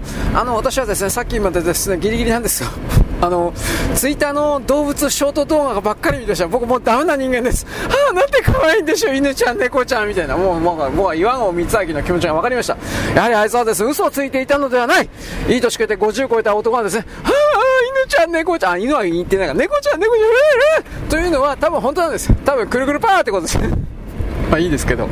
というわけでいろいろ動画を見てましたが、まあ、キリがないんで、とりあえず犬犬を中心に絞ってみました。そうするとですね、えー、なんというか、でも猫もあったんだけど、あの人たちは、犬、猫は、人間の感情わかるんですかね？俺、本当にわかんないわ。なんかね、人間が、例えば猫の場合はね、飼い主がなんか、なんか、しくしく泣いてるんですよ。なんか涙出てるんです。これ中国人じゃねえかなと思ったけど、えー、えー、嘘じゃねえかと、前思ったんですが、そうするとですね、あのー、虎島かな？虎島っていうアメリカンショートヘア的な猫がやってきてですね、えー、っとね、顔にね、男の顔に手を置いてですね、もう泣くんじゃないよ、みたいな形で、でですね、あのー、飼い主の顔に、なんていうか抱きついてですね、で俺を俺を抱きしめてもいいんだぜ、みたいな。バカ野郎ぶっ殺したのかみたいな。何かっこいいことやってんだよ、猫のくせに。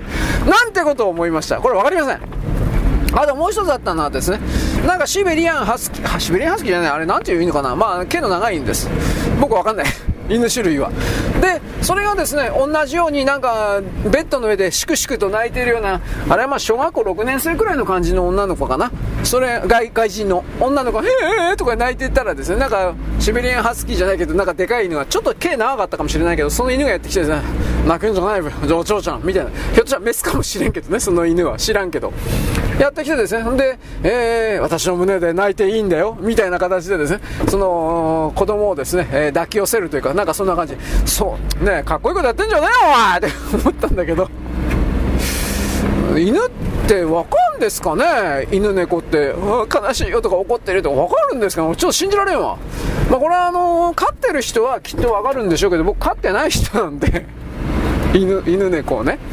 だから、その観点においては、うん、まあ、そういうのもあるかもしれないねっていうぐらいにとどめる しかないですよね、はっきり言うけど。うん。で、あとはですね、えー、っと、なんだったかな、これもちょっと俺信じられないと思ったんですけど、超小型犬、そうですね、20センチもいるかどうかな、多分ちゃうちゃうっていうんですか？なんか毛の長いやつで、で、なんかあのー、主人にコスプレというか洋服、ちっちゃな、なんか洋服着せられてたで、左手と、左手かな？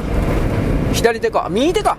右手に小さな、なんか、剣と魔法の物語みたいな剣を持たされていて、ここまでいいんですが、なんか扉を開けるとですね、2匹のそのコスプレした犬が立っていて、いや、立ってたんですよ、二足歩行で。立っていて、そしてですね、それが、あの、戸を開けてたに、主人の方に向かって、二足歩行で走ってくるんですよ。で僕は、あれ、あ、これ CG じゃねえのと思ったんだけど、いや、本当に二足歩行で、つまり、あのー、前足に該当するような足はですね、なんかその右手に剣のコスプレというか剣を持っていて、そして、あのー、二足歩行でタタタタタタタとかって走ってきてんの。えー、マジかよ、これってこと。あれだけは本当に言わだになんか CG くせえな、ちょっと、これはどうなんと。実に疑っております。さすがにあれはどうなんだろうか、まああのー、にあなた僕は犬飼ってないんでなんか二足歩行で走れ犬二足歩行で走れんだろあんだ本当に人間みたいな感じでね二足歩行で走ってたんですよ。そんなことあんかなと思って。ちょっと僕は理解できなかった。まあまあダメだっていうわけじゃないですよ。でもう一つ。これはですねニューヨークかどっかかなと思ったんですがあのー、どっかのねニューヨークかなまあ、でアメリカっぽい感じの街並みだったですけれどもあのー、子供たちがなんか横断歩道を渡るときにですねえー、っとなんかどっかの野良犬ってキャプションあったけど、いや、野良犬だったら捕まるだろうと思ったんだけど、どっかの野良犬がで常に毎回やってきて、その子供たちを、あの、ガードするようなことするんだって、本当かなと思った。それらの犬はですね、なんかキャプションあったけど、野良とにかく野良犬でですね、えー、毎朝その子供たちが多分、学校の通学時間ということなのかな、アメリカってあの集団登校みたいな感じで歩くっていうか、そんなのあるんかなと思ったんだけど、子供たちがですね、中心に横断歩道を渡ろうとするときに、ね、タタタタタと走っていって子供たちをガードするみたいなことをやっていて、で、なんか信号無視をしようとする車に対してワンワンとかって法令かける。なんかこれ適正に出るなと思って、本当かなと思って、だいぶ疑っております。まあ、そのような観点に送るですね、面白動画を、犬ちゃんかわいい。まあ、あんま可愛いと思うけど、不思議だなと思いました。そう、いいとか悪いとかなんとも言えないけどね。まあ、問題は、動物にもそんな人間っぽい感情ってあんのかな？まあ、犬同士、猫同士の中にもきっと感情の発露みたいなものはひょっとしたらあると思うけど、それを人間の言葉で翻訳してこうなんだっていう風にやったってどうせそれは間違ってますからね。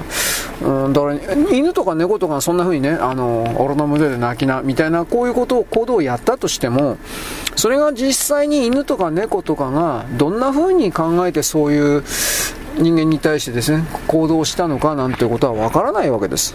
だからこの辺りで僕は本当に、あの、できるだけ思い入れを持たないようにして見てるつもりなんで、ちょっといろんな意味で信じがたいなと。だから物を考えない人はですね、猫ちゃんがとか、うちの猫がとかで言う、ちの犬がとかでよく自慢話するけど、多分あなたたちが思うようなことはきっと考えてないんじゃないかなと、これは思うんですけど、なんとも言い難いですね、その辺りは。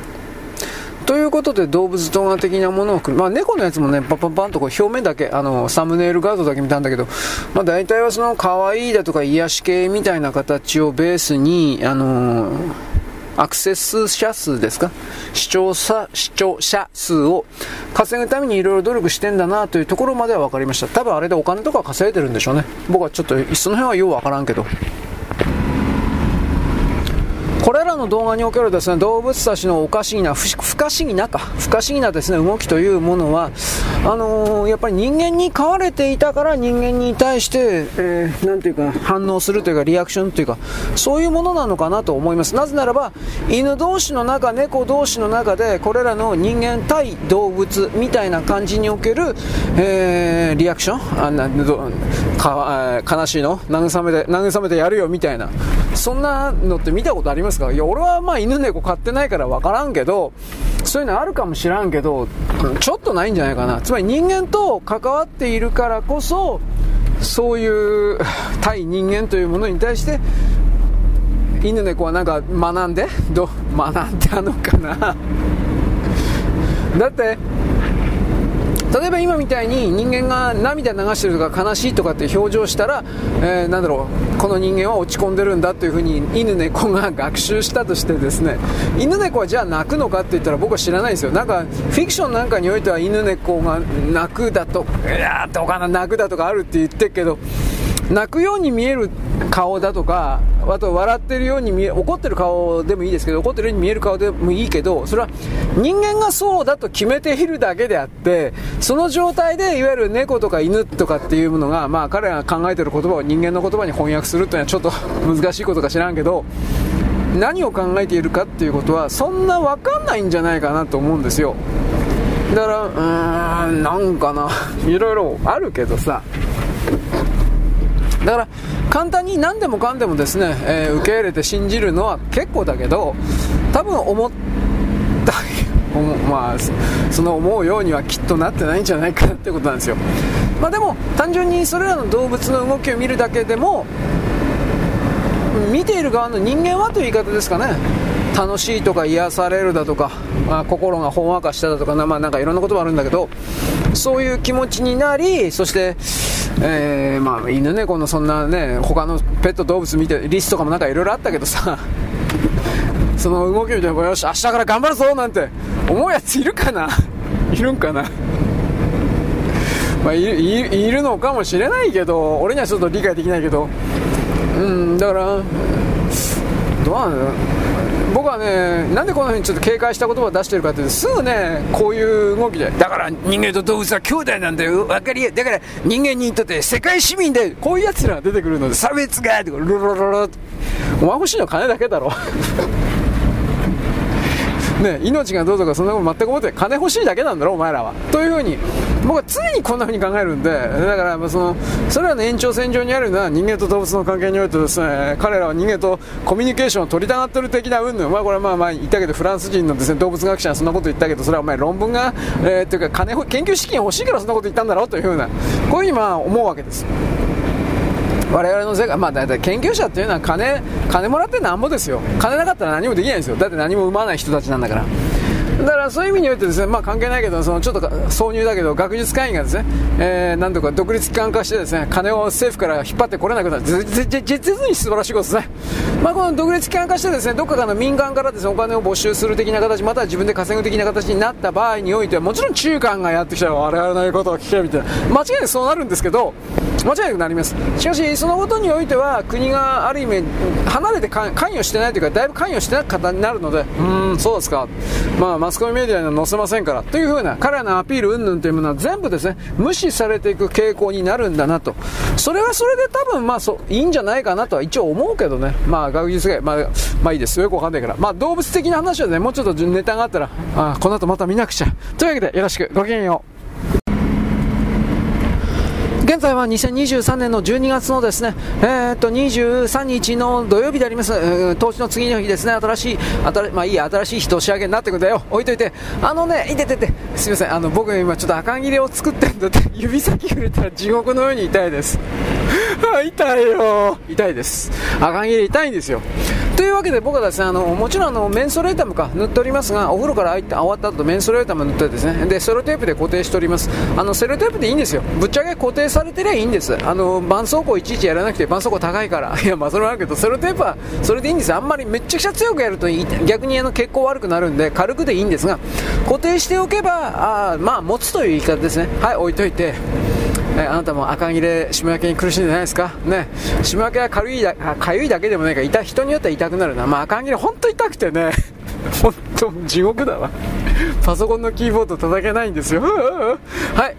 えー、っとね、電気自動車、イギリスからのですね、あの動画ちらりと出てました。冬の道でですね、電気自動車走るとどうなるか、えー、道端にですね、電気自動車の死骸が、まあ、動かない。止まって動かない。えー、っとね、なんだったかな、0度になったらだったかしら、忘れちゃったけど、まあ、100の充電量が40以下なんだって。で、100キロ走れるものが40キロ以下なんだって、航続距離が。で、エアコンとかつけたらあっという間にですね、電気なくなっちゃう。だとか、様々な不具合が。暑くてもダメ、寒くてもダメ。それが電気自動車。という風な。そして3年使えば話にならないので、えー、新品なバッテリーをするで、テスラからサービスかかどうですか ?250 万ですよ。買いますか？バカ野郎。こういう車。僕は内燃機関をですねバカにした恨みというかですねただりというかですね復讐というかそれがもう着々と始まってくるなというふうに思ってます。あのハイブリッドカーなんかにおいても本当のことやですね冬になるとバッテリーの部分が非常に弱くなるので燃費悪くなります。これ本当のこと言わないんだよね。トヨタのディーラーは本当のこと教えてくれますよ。でもまああの雪国的なところに住んでいない表日本の人は大丈夫ですね。裏日本の人は大変なんです。だから裏日本でもですねそんな言うほどねあのハイブリッド売れてないんですよ。買う人は買いますよ。分かってない人はだけど本当のトルク、本当の馬力、つまりトルクというのは回転力、駆動力です。えー、まあ前に出ようとする力です。本当の駆動力をやろうとするのは内燃機エンジンだ、エンジンエンジンでございます。これはだから私はエンジンをですね、馬鹿にすると許さない。後ろから差し殺してやろうか、時々、いや、思ったりするけど口には言わないよと言っとくんだが、エンジンです。はい。僕は個人的にですね、あれ、直録だよ。それ以外のエンジンは認めないというふうに思ってるけど、まあ V8 とかね、直8は重すぎるよね。普通に考えて。やっぱ直6だよ。直,、えー、直列6気筒です。でも僕はあの妥協してですね、スバルの作った水平対向4気筒、水平対向6気筒作ってなかったと思うけど、水平対向もいいエンジンだと思っております。えー、室内が広々といいよね。だけど、これはですね、車のですね、あの、足回りとか組むときに、どうなんだろうな、というような個人的な疑問なんですが、スバルのインプレッサ、インプレッサって車があります。今はあんのかな？知らんけど。あの、これはですね、世界のラリーで大大活躍したんで、三菱のですね、ランエボばっかり見てるけど、スバルのですね、インプレッサーも大活躍したので、そこから見たときに、水平対価もいいかもしれないね、と。あんまり否定的ではありません。置いといて、でね、電気自動車がどうしようもないんで、イギリスにおいては保険会社が電気自動車の掛け金を値上げするという方向になってました。どうなったのか。72%、今まで100円、今まで100円かけた人がいきなり172円、100万円かけた人は172万円になりました。なんでかっつったら、こう、故障するから。そして、壊れたら修理代がエンジンよりもはるかに高いから、5倍も6倍もします。これは本当にユニット交換しかないから。で、あのー、電気でやる、まあ、各ユニットになってますよ。でも、ちょっとでも不具合あったら、そのユニット丸ごと、そしてそのユニット1個だけで済めばいいけど、ユニットに関連したような様々な他のユニットがダメだった丸ごと交換。そうすると、200万、300万、400万、500万飛んでいく。そんなもん、あなた、やってられっかい。ということでありますね。だから、それ、みんな目を覚まして、というふうなことを僕言うんですけど、なかなかね、えー、自分が賢いと思ってる人は、なかなかね、目を覚ましませんね。まあ、電気自動車に関してはね、いろいろバレてくるとは思いますよ。バレてくる、だからお金のある意識が高い系の人はそれは買えばいいと思います。選択の自由ですから僕はダメだと言わない。で、電気自動車も僕は100%否定してないですよ。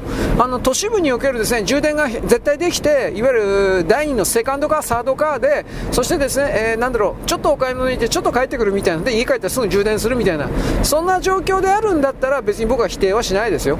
うん。でもそれでもどうかなって正直思うんだけど、電気代高くなってるから自分の家でね充電してもリーフみたいなやつ？充電してもね決して安くないんですよ。はっきり言うけど。場合によっては確かもっと高くなってんじゃなかったっけ？街の電気スタンドでねやるとね。じゃあ何のために電気自動車買ったか分かんねえじゃん。って分かんなくなってきちゃったんですよ。色々バレたということです。はい、次。えー、っとね、中国が新しい核実験場というか、正確には昔からあった核実験場をですね、整備再開発しているということの記事が、米国なんだったかな、ブルームバーンかどうか知らんけど出てました。で、どういうことかというと、ロプノールの核実験場、ロプノールの地上核実験というのは僕言いました。で、ロプノールの地上だけで地下でも確かあったはずと思うんですが、いわゆる地上地下含めるような総合的な核爆発実験場というものを、えー、一旦放棄したわけではないけれども、ほら、核兵器禁止条約かなんかからずっと使ってなかったけど、えー、それを使うために古くなった装備であるとかいろいろを、まあ、あのー、なんというかね、整備し直してる、部品交換してるとか、多分そういうことだと思いますが、で、中国の側はですね、アメリカが核実験やったら自分たちも核実験を開始するみたいなことを言ってるけど、これアメリカのせいしてるけど、中国はこういう文法を使うときにおいてはそうじゃありません。もう核実験の準備してるんですよ。間違いなく。で、中国の側からやるんです。あのー、2020、19年、20年ぐらいの時だったか、まあ、もうちょっと前だから、18、19年だったかな。ロップノールで臨界前核実験というのは確かやりました。つまり爆発のギリギリの手前までの核実験。で、それをやったやったというふうな報道が一瞬出たんだけど、どうやらどうやら本当にやっぱどうも小型、小型タイプかな一応核実験、核爆発やったみたいです。ただそれが僕は地上だったのか地下だったのかに関しては僕は知りません。核爆発実験をやったということで、パンピオ国務長官があのすごく怒ってたというか批判していたで、これ日本の側に一つも入ってないですね、この辺の情報は。はい。ということでですね、そのロップノールにおける核実験の再開というのは、私過去にですね、ロップノールの地上核実験で46回、分かってるだけで46回の地上核実験、ドカンドカンとやってですね、それらの放射能の灰というものが、あ中国の全土にもう行き渡ってしまい、世界中にですね、これ拡散され、北半球における、特に北半球における人々の肺がんが増えたというのは、もちろんこれなんですよ。他にもあるけどね。でもこれなんですよ。で、これ言わないんですよ、はっきり言うけどね。中国は悪いんだみたいな。うん、悪いよ。なんで当たり前のこと言わねえの？俺僕、僕怒ってるよ？となんかこと言うけどね。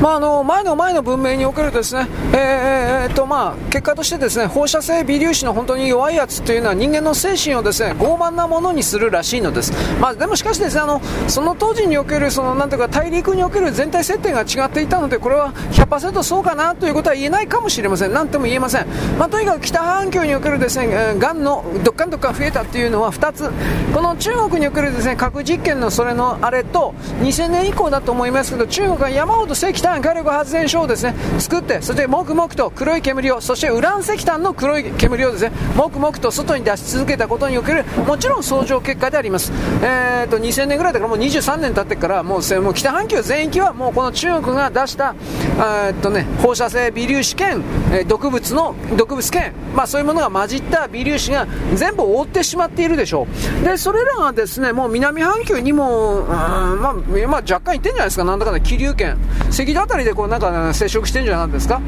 そこでやっぱり空気の交換というかその微粒子の交換的なもので南半球にももう入り込んでるだろうなと普通に僕は思います。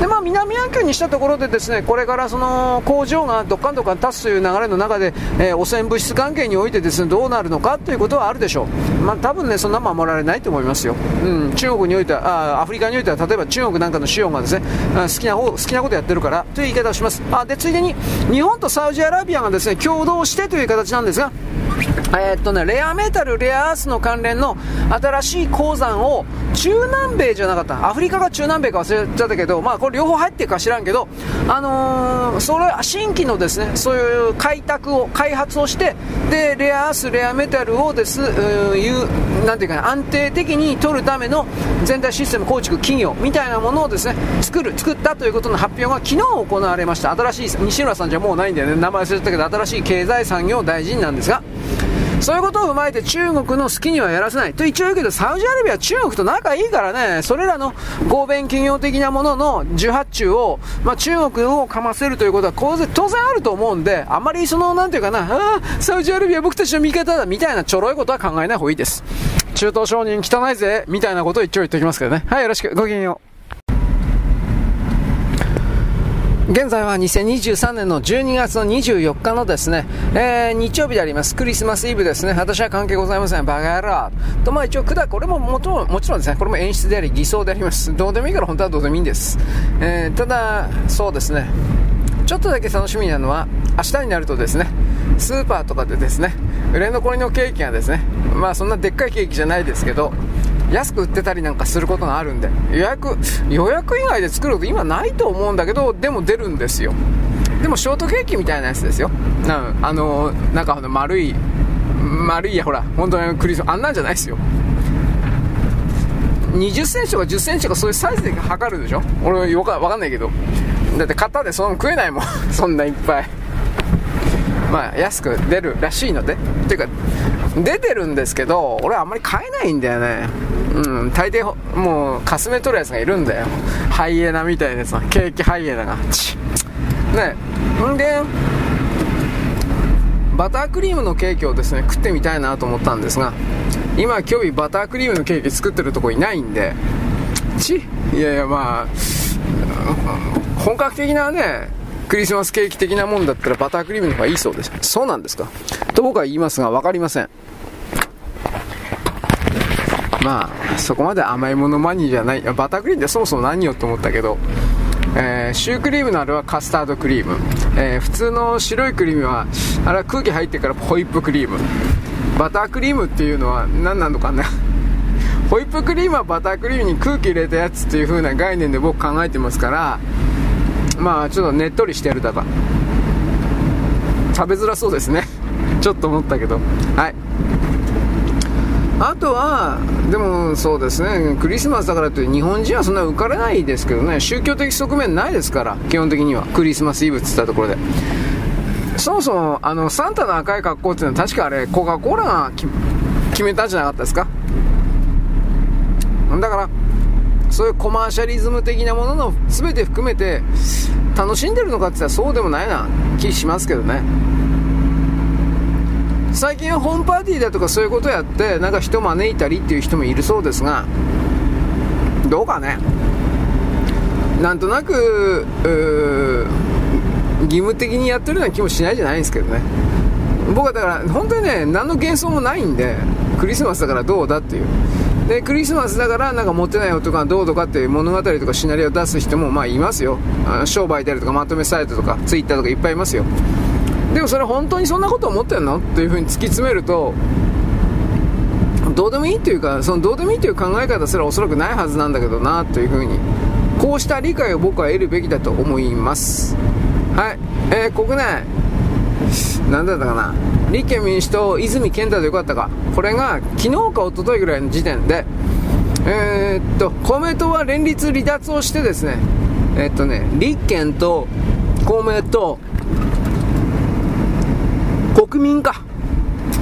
この3つをベースとしたような野党勢力としてですかな。えー、政権交代を目指すべきだみたいなすごいこと言いました。これはあの、山口さんが、えー、っと、自民党と同じ穴の無人なとは思われたくないみたいな。なんかそんなんで出てきたと思います。発言的にはね。パーティー券がどうとかどうしたこうしたってやつです。だけど、コメントに関しては、創価学会から直接黙ってても金もらってるんだから、どう見たってそうなんで、じゃあ、まあまあ、あんまりでは全然関係ないんじゃないかなと僕は思いますがね。うん。あのあ、関係ないじゃなくて人のこと言えないか。うん。ことでね、まあ仮に立憲と公明党と国民民主、なんか大変な政権になりそうですね。それしか僕は浮かばない。まあ、そこに維新なんかが合体するともうさらに最悪かなと。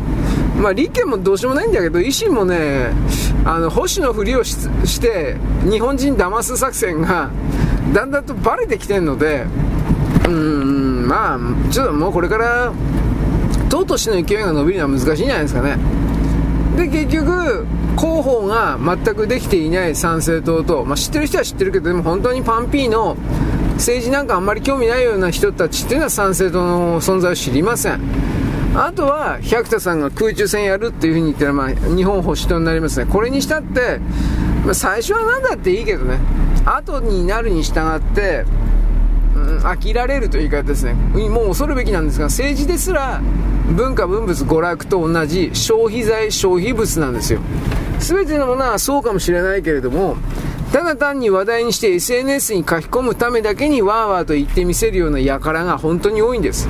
これは本当に直さないとダメだと僕は思います。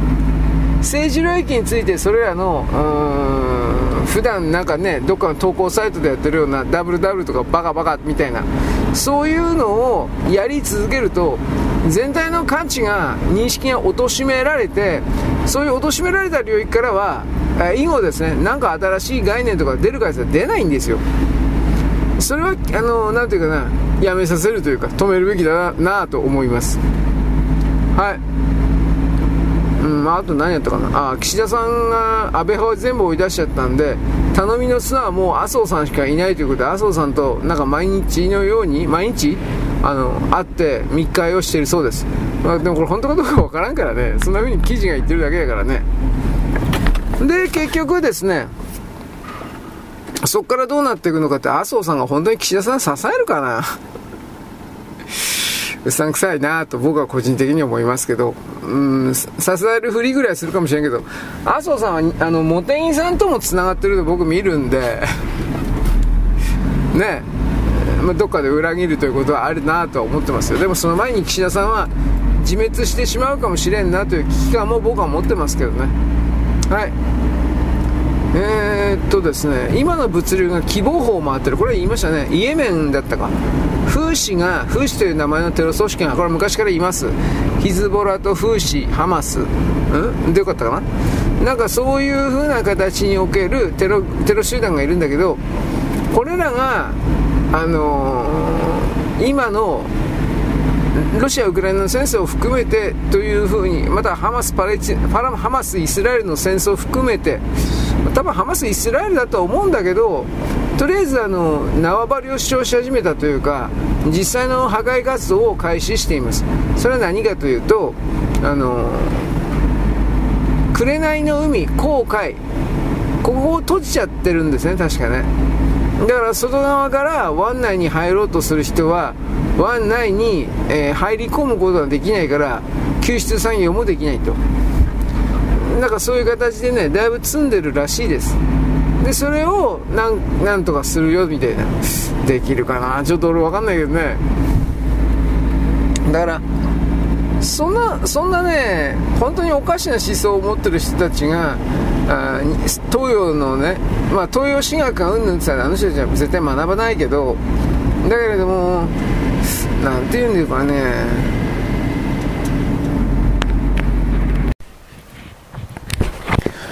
現在は2023年の12月の24日のですね、日曜日クリスマスイブであります。私には関係ありません。なんかちょうだい。いや、いらんけど。はい。えー、こういう前振りをですね、やりながらあなたにですね、楽しんでもらおうと。いや、それも嘘なんだけど、頑張っております。どうでもいいや。なぜどうでもいいかというと、私とあなた会うことはないからです。まあ、会ったところでですね、よ元気？こんなことはないからです。金ちょうだい。これもないからです。まあ、考えてみれば、私、配信者の私とあなたの配信者の私とですね、あなたとね、私の関係は何かと僕は勝手に喋ってるだけでね、あなたはそれをですね、盗み聞いてるだけ。いや、盗んではいないけど、というだけの問題であってです、うん、まあ、これから永久に一生も会うこともないのになんでこんなことやってんのかなと、こういうこともありますが、じゃあ会ったら偉いのかどうか、そんなこともないんですよね、はっきり言って。そんなこと暇がないというか。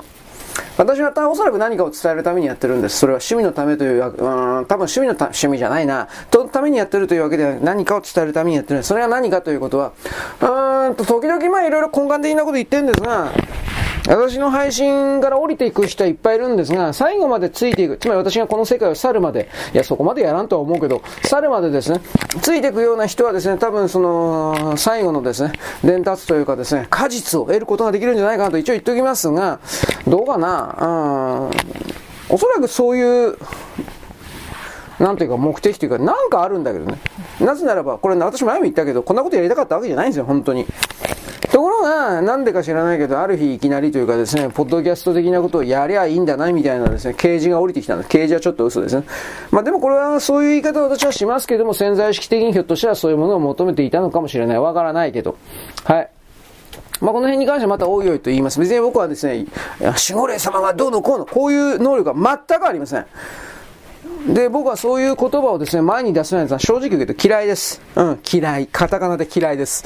なぜならばですね、それは大多数の人々に、えー、適用できるような概念ではないからです。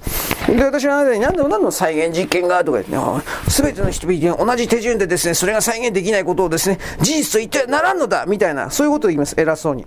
まあしかしですね、あなたはどっかのラボラトリー、研究所でですね、勉強したことがあるのであれば、どっかの大学でですね、教授にですね、いや、こういうふうにやっちゃいけないんだよと、え真面目な、真面目な教授の下についたんであればですね、大体私の言うことはほんのちょっとわかると思います。真面目な教授じゃない人はどうやらせてくんないそれ、あの、成績上げるよみたいなね、やらせてくれてたとお前なんかでやったってしょうがねえだろ、病気持ってるくせしやがって。こういう、ね、いや、持ってない。すいません。別にあなたは性病とか持ってない。すいません。こんなこと言ってすいませんでした。まあ、あの、複数の男性とやりまくっていたと言っててですね、ルルルルですね、あの、性病を持ってない人もいます。ね。ただあ、男の方がね、個人的に嫌なだけです。なぜ嫌か。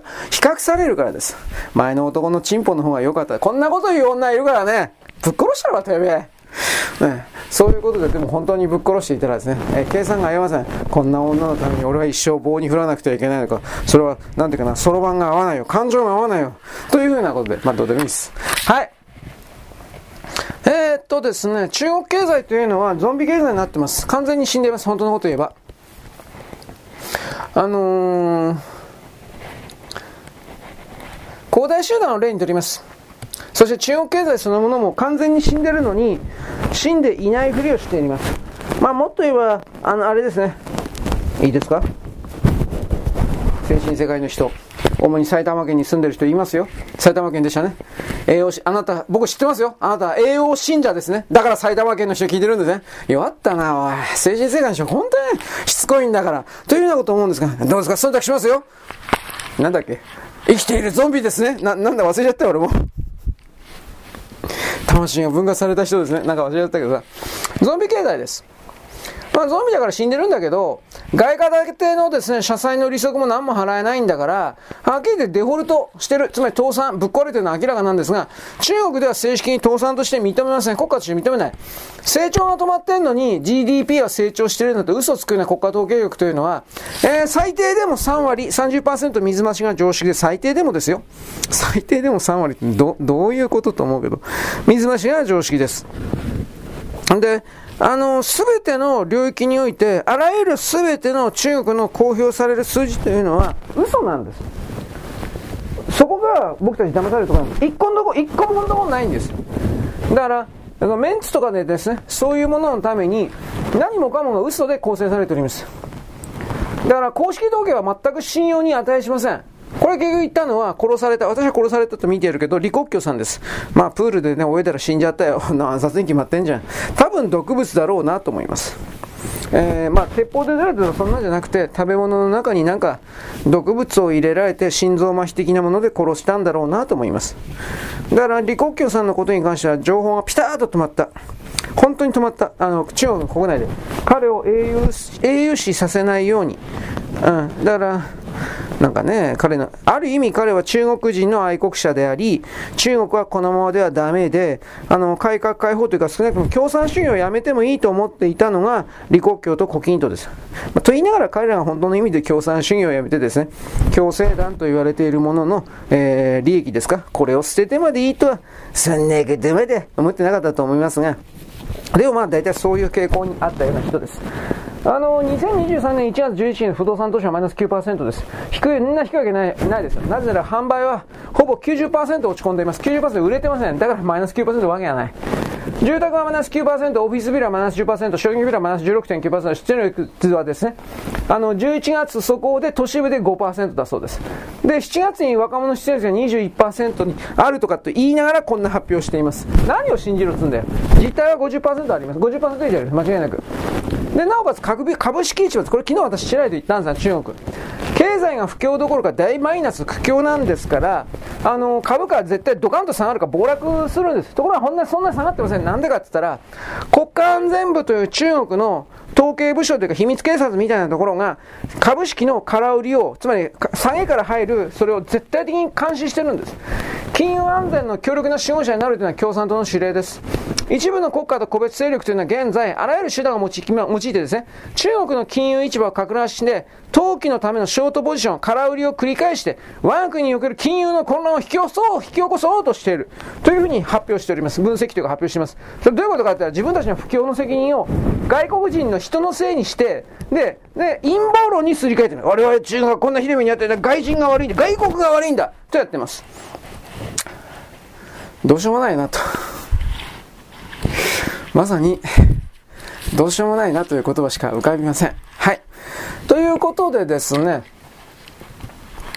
これずっと国民信じてます。経済議論においても国民の中真実という人はゼロになりました。最初はまだちょっといたんですけど、なぜなら SNS で中国衰退という4文字使ったら秘密警察がですね、取り締まり逮捕するからです。で、国家の経済運営でですね、本当に無関係の国家安全部というのはこれ秘密警察組織ですが、経済安全を守る壁を築こうという論評を出しました。公式ホームページ今でもあります。中央経済工作会議の精神を受けて、どうぞ精神科系を使わさせて、えー、国家安全もですね、全力を挙げて中国経済安全を守ることにしました。つまり、株価の暴落的なことはですね、いや、逮捕者出しゃいいんだから、売ったり買ったりできなくすりゃいいんだから、それはならないわね。で、あの、中国経済を貶める動きはネット上で飛び交うが、本質は中国衰退という嘘の言説を作り上げて、中国の特殊化で社会主義体制を攻撃し続けることになる。こうした論調を国家の経済安全を危害するもっと決定的に取り締まる。とかってですね、敵がいるんだというふうに、典型的な自分たちは悪くない。誰かが悪い。敵が外にいる。こうもう典型的なこれを採用しています、今。外国のせいで株価が下落してるわけがない。自分たちのミスです。子供騙しもいいとこだ。しかしそれを認めない。朝から晩まで一日中365日嘘放送が繰り返している中国におきましては、物事を深く考えません。まあ我々日本人だってそうですけど、まあそうか、その通りで外国の陰謀なんだというような形でですね、嘘の論理が通じやすいわけです。柳生一族の陰謀ですね。そういうことでアメリカ一族の、日本一族の陰謀。いや、本当にそんな言説になってますよ。いや、中国のですね、愛国、愛国、愛国はカタカナで書いてください。愛国的なですね、サイトとかをですね、翻訳するとですね、みんなですね、こういう手法で、こらららららら、いっぱい書いてるんです。バカバカ式で読む気にならない。時間の、無駄だから。というわけでですね、いろんな意味で、本当の、しょ、う、なんていうかな、責任を認めない人は終わっていくという。中国は終わらざるをねし、こうで言います、こうで言います。終わらせなければならないのだ。中国、韓国、北朝鮮というあの儒教権のあの考え方のメンツと自尊心を先に出すような人間を終わらせなければならないんだ。あれらの連中を人類の前頭に、鮮明に、前面に立たせることは絶対にあってはならないし、してはならない。それを拒否しなくてはいけないということを僕は言います。少なくとも僕は、そちらの側に立っています。あなたはどうかな？どうかな？どうどう？ということで、はい、よろしく。ごきげんよう。現在は2023年の11月、じゃ12月のですね、24日の日曜日であります。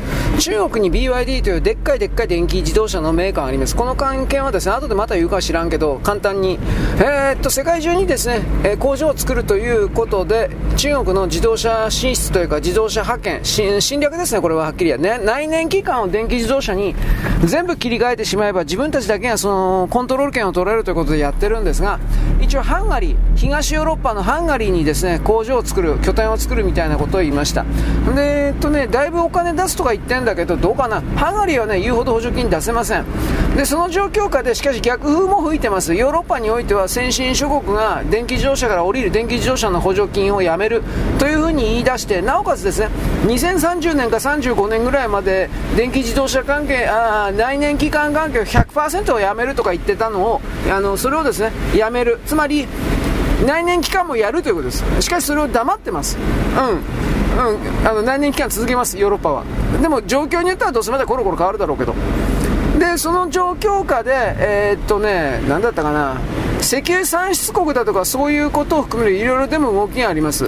えー、っとね、ナイジェリアとナミビアだったかな。アフリカのね、石油輸出国なんですが、経済はガタガタになってるんですけど、オペックから抜けると言いました。なんでオペックから抜けるというと、オペックにずっといると、オペックが例えば減産、石油の輸出量を減らせという風になれば、減らさざるを得ない。そしたら儲からないから。ということで、オペックから抜ける2つの国が。で、これからですね、その石油の値上がり的なことを OPEC 産油国がし、えー、仕掛けようと思っても、基本的にはロシア含めて、あのー、従わない国が出てくる可能性が高いです。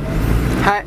で、えっとね、その電気自動車関係に関しても、あの、発電所のはですね、全く足りないということもヨーロッパの中で指摘されてるんですが、東ヨーロッパなんかもっとです。